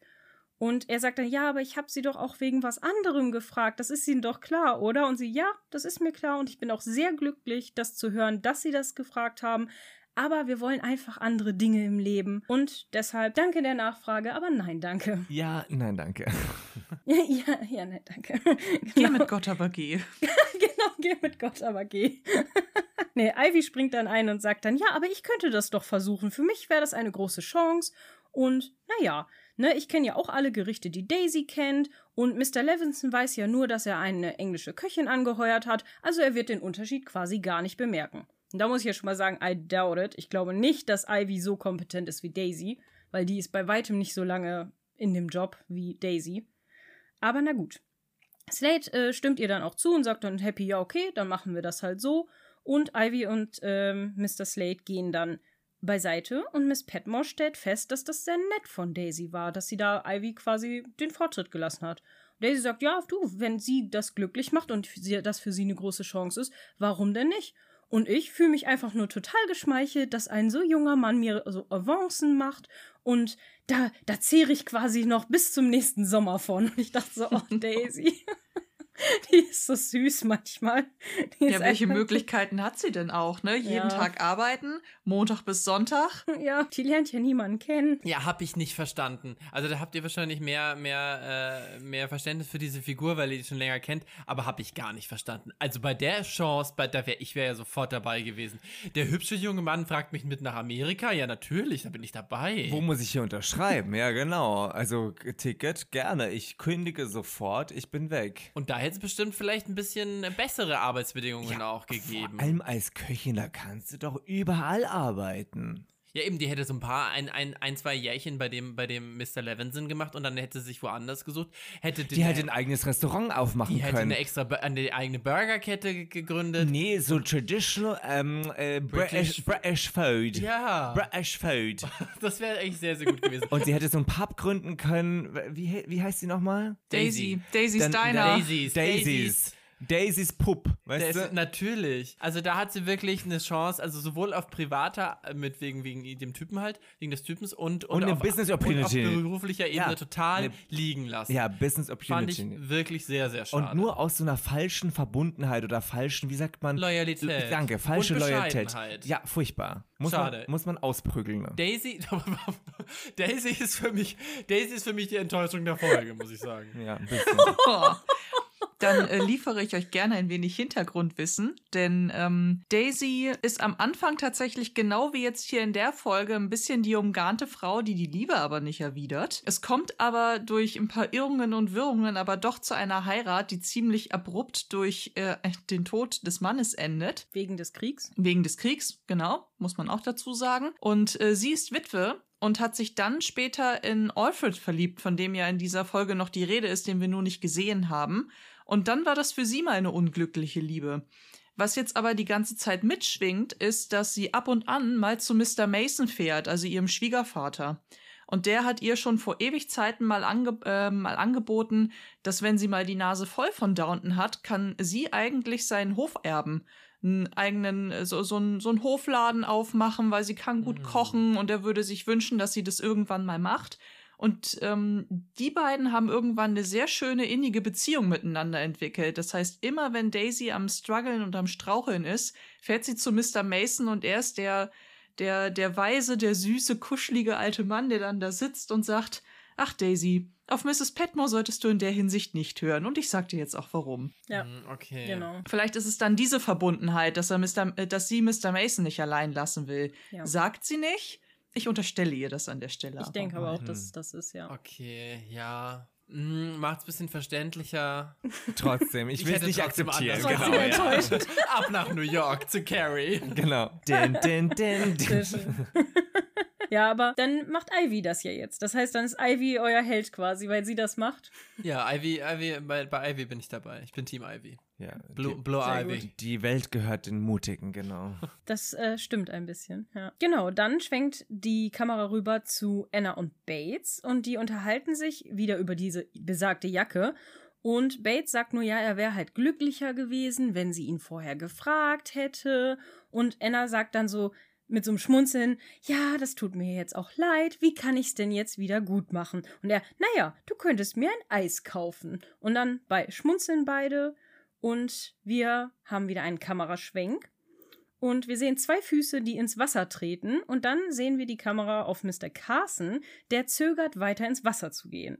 Mrs. Hughes ermutigt ihn, noch ein bisschen weiter reinzugehen, und er sagt, ja, aber was ist, wenn meine Hose nass wird? Und, oder wenn ich hinfalle? Und sie schmunzelt dann nur und sagt, na ja, dann werden wir sie halt abtrocknen. Und was wäre, wenn eine Bombe losgeht? Oder was wäre, wenn ein Komet uns trifft? Sie können auch meine Hand halten, dann gehen wir halt zusammen weiter rein. Oh. Ja, das ist schon Aber süß. Mrs. Hughes, ist das Wasser auch wirklich keimfrei? keimfrei. genau. Stimmt, geil. Kennt ihr äh, Tarzan, den Disney-Film? Mm. Da, Tanto ist ja auch so, ist das Wasser auch keimfrei? Spoiler alert, it's not. Ja, und dann passiert natürlich das, das, das echt das Schockierendste der ganzen Folge. Sie äh, fassen sich unziemenderweise in der Öffentlichkeit an den Händen und gehen gemeinsam Oh. ins Wasser. So erotisch. Fand ich ja nochmal, fand ich ja noch Aber mal einen es rie ist doch so riesen süß. Schocker am Ende. Ja, total süß. Aber es war so eine riesen Geste, äh, weil ja auch nochmal so, eine, so ein Close-up auf die Hände gab, die sich gerade so anfassen.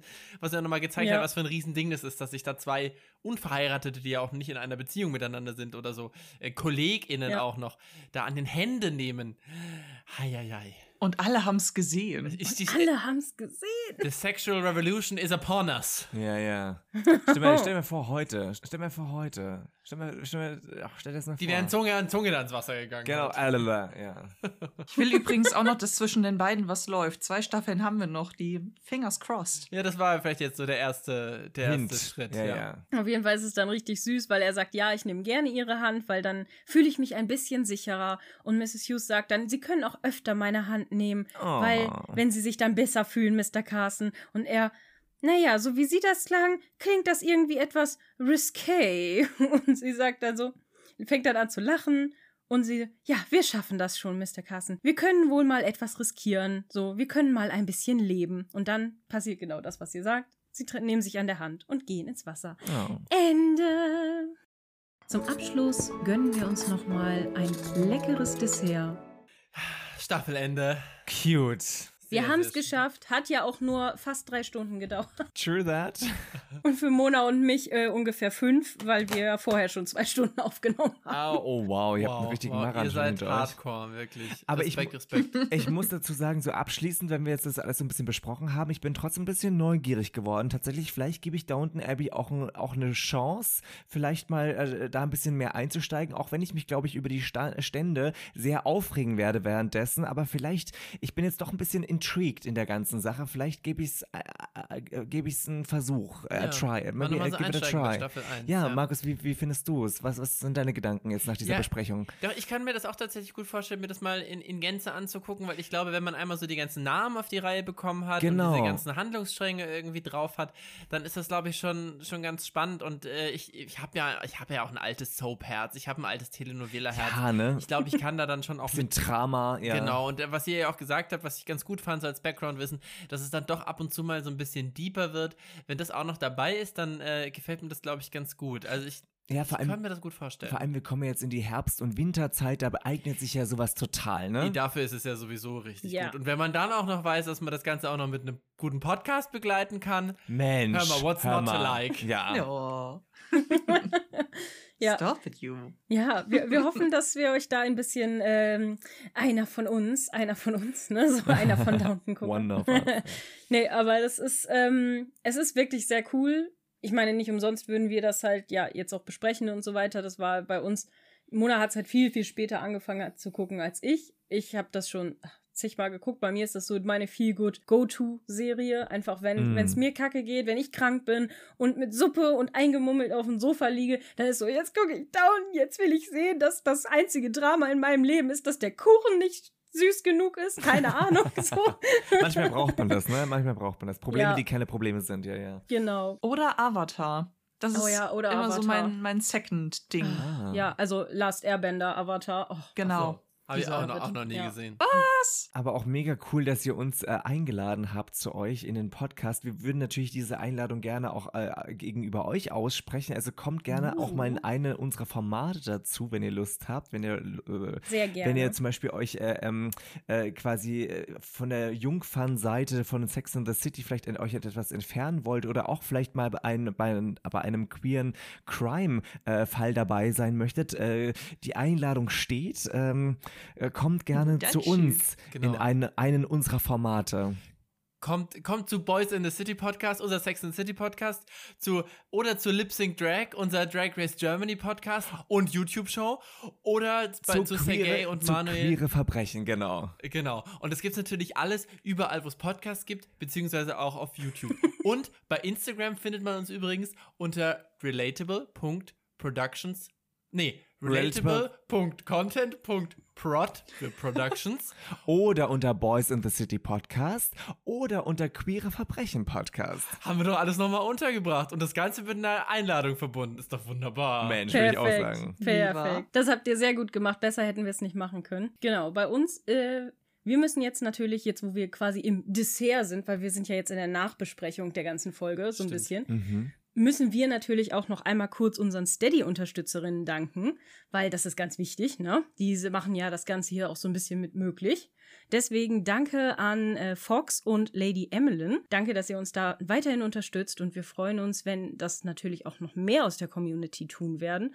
Und ihr findet das natürlich alles in unseren Show Notes unter unserem Linktree-Link. Deswegen folgt uns bei Steady, bei überall, wo es geht, klingelt die Glocke, abonniert uns, äh, alles hart aus unseren Kanälen raus, soweit es geht. Ihr wisst das schon. Mach das. Wir mach machen es heute kurz, weil Ja. es ist schon sehr lang. macht macht Schaut das mal mal. in unserem Merch-Shop vorbei. Genau, schaut mal in unserem Merch-Shop vorbei, da gibt es auch sehr, sehr tolle Sachen. Und guckt vor allen Dingen bei den Jungs von Boys in the City und all den anderen Produkten, Formaten. Ich kann nicht mehr reden, es ist sehr lang. äh, guckt da auf jeden Fall mal vorbei, das ist wirklich sehr, sehr toll. Und äh, wir hätten die beiden ja nicht eingeladen, wenn wir sie nicht wunderbar finden. würden. Oh. Dankeschön. Was für ein Nein, wir freuen Ende. uns richtig, richtig doll, dass ihr da wart. Das ist äh, Total. wirklich Ja, Das ist gerne so wieder. toll und gerne Sehr, wieder. sehr gerne. Diese fast drei Stunden waren hart kurzweilig. Sehr. Ja, True. sie waren wirklich sehr, True. kurzweilig. Ja, es kann manchmal etwas zäh werden, das geben wir zu. Ähm, das nächste Mal machen wir dann einfach kein Staffelfinale, da sind die Folgen auch nicht so elend lang. Aber ähm, ja, wir gucken mal. Wenn wir dann das nächste Mal, wenn ihr nochmal Bock habt, zu uns zu kommen, nehmen wir das natürlich auch gerne. Und Gerne. ansonsten, ja, gucken wir mal, besprechen wir mal, wann wir mal Zeit finden, dann zu euch zu kommen. Sehr, So sehr gerne. das. Cool. Das freut uns sehr. Ja, an der Stelle wollen wir euch natürlich noch fragen, habt ihr ein Lieblingszitat aus der Folge? Ähm, ich, ich muss ganz kurz überlegen. Ich glaube, es ist von Violet irgendwie, wenn, äh, wenn äh, die eine äh, Amerikanerin sagt, ich muss mich nochmal umziehen und sie sagt so, ja, yeah, I should change, you know, das, diese, diese, dieser, dieser Slap, den sie Mhm. bekommen hat, den fand ich am besten. Ich glaube, meins ist von Martha, heißt, glaube ich, die Amerikanerin, ne? Meins ist dann, Ja. glaube ich, äh, ich kann es nicht genau wiederholen, aber ähm, Das ist am Ende? de- deine Welt geht unter und meine Oh, Welt ja. kommt. Sehr powerful. stimmt. Sehr powerful. Sehr strong, sehr strong, ja. Mona, was ist dein Lieblingszitat? Auch sehr geil. Ich muss ein bisschen schummeln eigentlich, weil ich finde den? Schlag. Ja, ja, komm, du schummelst auch ganz oft. Ich muss das auch mal dürfen. Aber bei mir ist es der Schlagabtausch zwischen Violet und Isabel im Part 1, wenn sie im Auto sitzen. Und Mhm. ähm, das dann äh, so, so kommt mit, ja, ja, hier überhaupt kein Problem, ohne Dienstmarkt zu reisen. Habe ich schon ganz oft gemacht. Also ja, musste immer so klingen wie auf dem Gipfel der Moral. Dieses Ding mit, hey, ja, komm, ich nehme das als Kompliment, musst du dich immer wie die ähm, Schwester von Marie Antoinette aufführen. Und das ist schon, war schon geil Ja, das stimmt. in das dieser ganzen. Situation. Ja. Von Bei mir gerade schlecht zusammengefasst, aber sehr geil.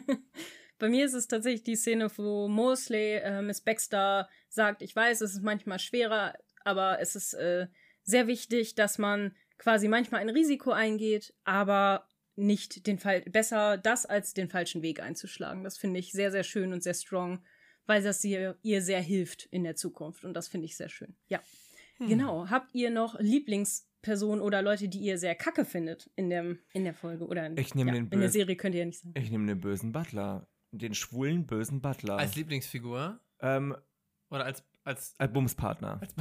ja. Who would you go down behind the Abbey? ja. Genau, who would Ähm, you go down behind the Äh, Abbey? ich glaube, mein, mein Lieblingscharakter ist dann die, ähm, wie, wie hieß sie jetzt? Die, die die Ameri Amerika-Chance wahrnimmt. Ivy. Ivy. Ivy, ja, genau. Ich bin Team Ah, ja. Ivy. Ich, ich nehme Ivy. Cool. Mona? Ich, ähm, ich finde einfach äh, hier den, den Sohn. Mann, wie ist er denn jetzt nochmal? Harold. Harold. Ja. Ich feiere irgendwie Harold in dieser Wahl. Folge. Mhm. Ich finde den total geil, weil der an so vielen Stellen so trocken und ehrlich ist.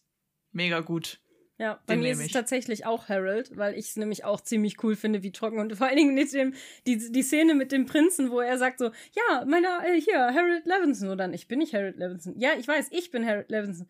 Ja, warum haben sie denn dann gesagt, dass ich, äh, ich das bin? Und er, wie er dann einfach nur so trocken lacht, so, ha, lol, was ist das denn gewesen? Das fand ich einfach so geil. Es war so, ah, schön. Downton Moments. Ja, da, der hat wirklich coole Momente. Und wenn wir bei ähm, der unsympathischsten Figur sind, bin ich mal wieder bei Samson. Ja, der ist einfach ein Ich Sack. finde den immer doof. Der ist immer ein Sack. Ja. Und Bates. Bates nervt mich auch schon wieder. Obwohl er diesmal geholfen hat, aber naja. Dann sind wir diesmal auch wirklich am Ende. wir können uns jetzt endlich alle bald, äh, ich glaube, bald schlafen legen. Es ist schon 23 Uhr. Da seht ihr mal, was wir für uns auf euch nehmen. für euch auf uns nehmen. Boah, ich reden. ne? wir freuen uns, dass ihr echt da wart und äh, wir freuen uns auch, wenn ihr da draußen uns wieder zuhört. Dementsprechend sehen wir uns das nächste Mal wieder, wenn es wieder heißt Petmos Podcast und mit uns zu dinieren. Bis dann. Bye. Tschüss. Bye.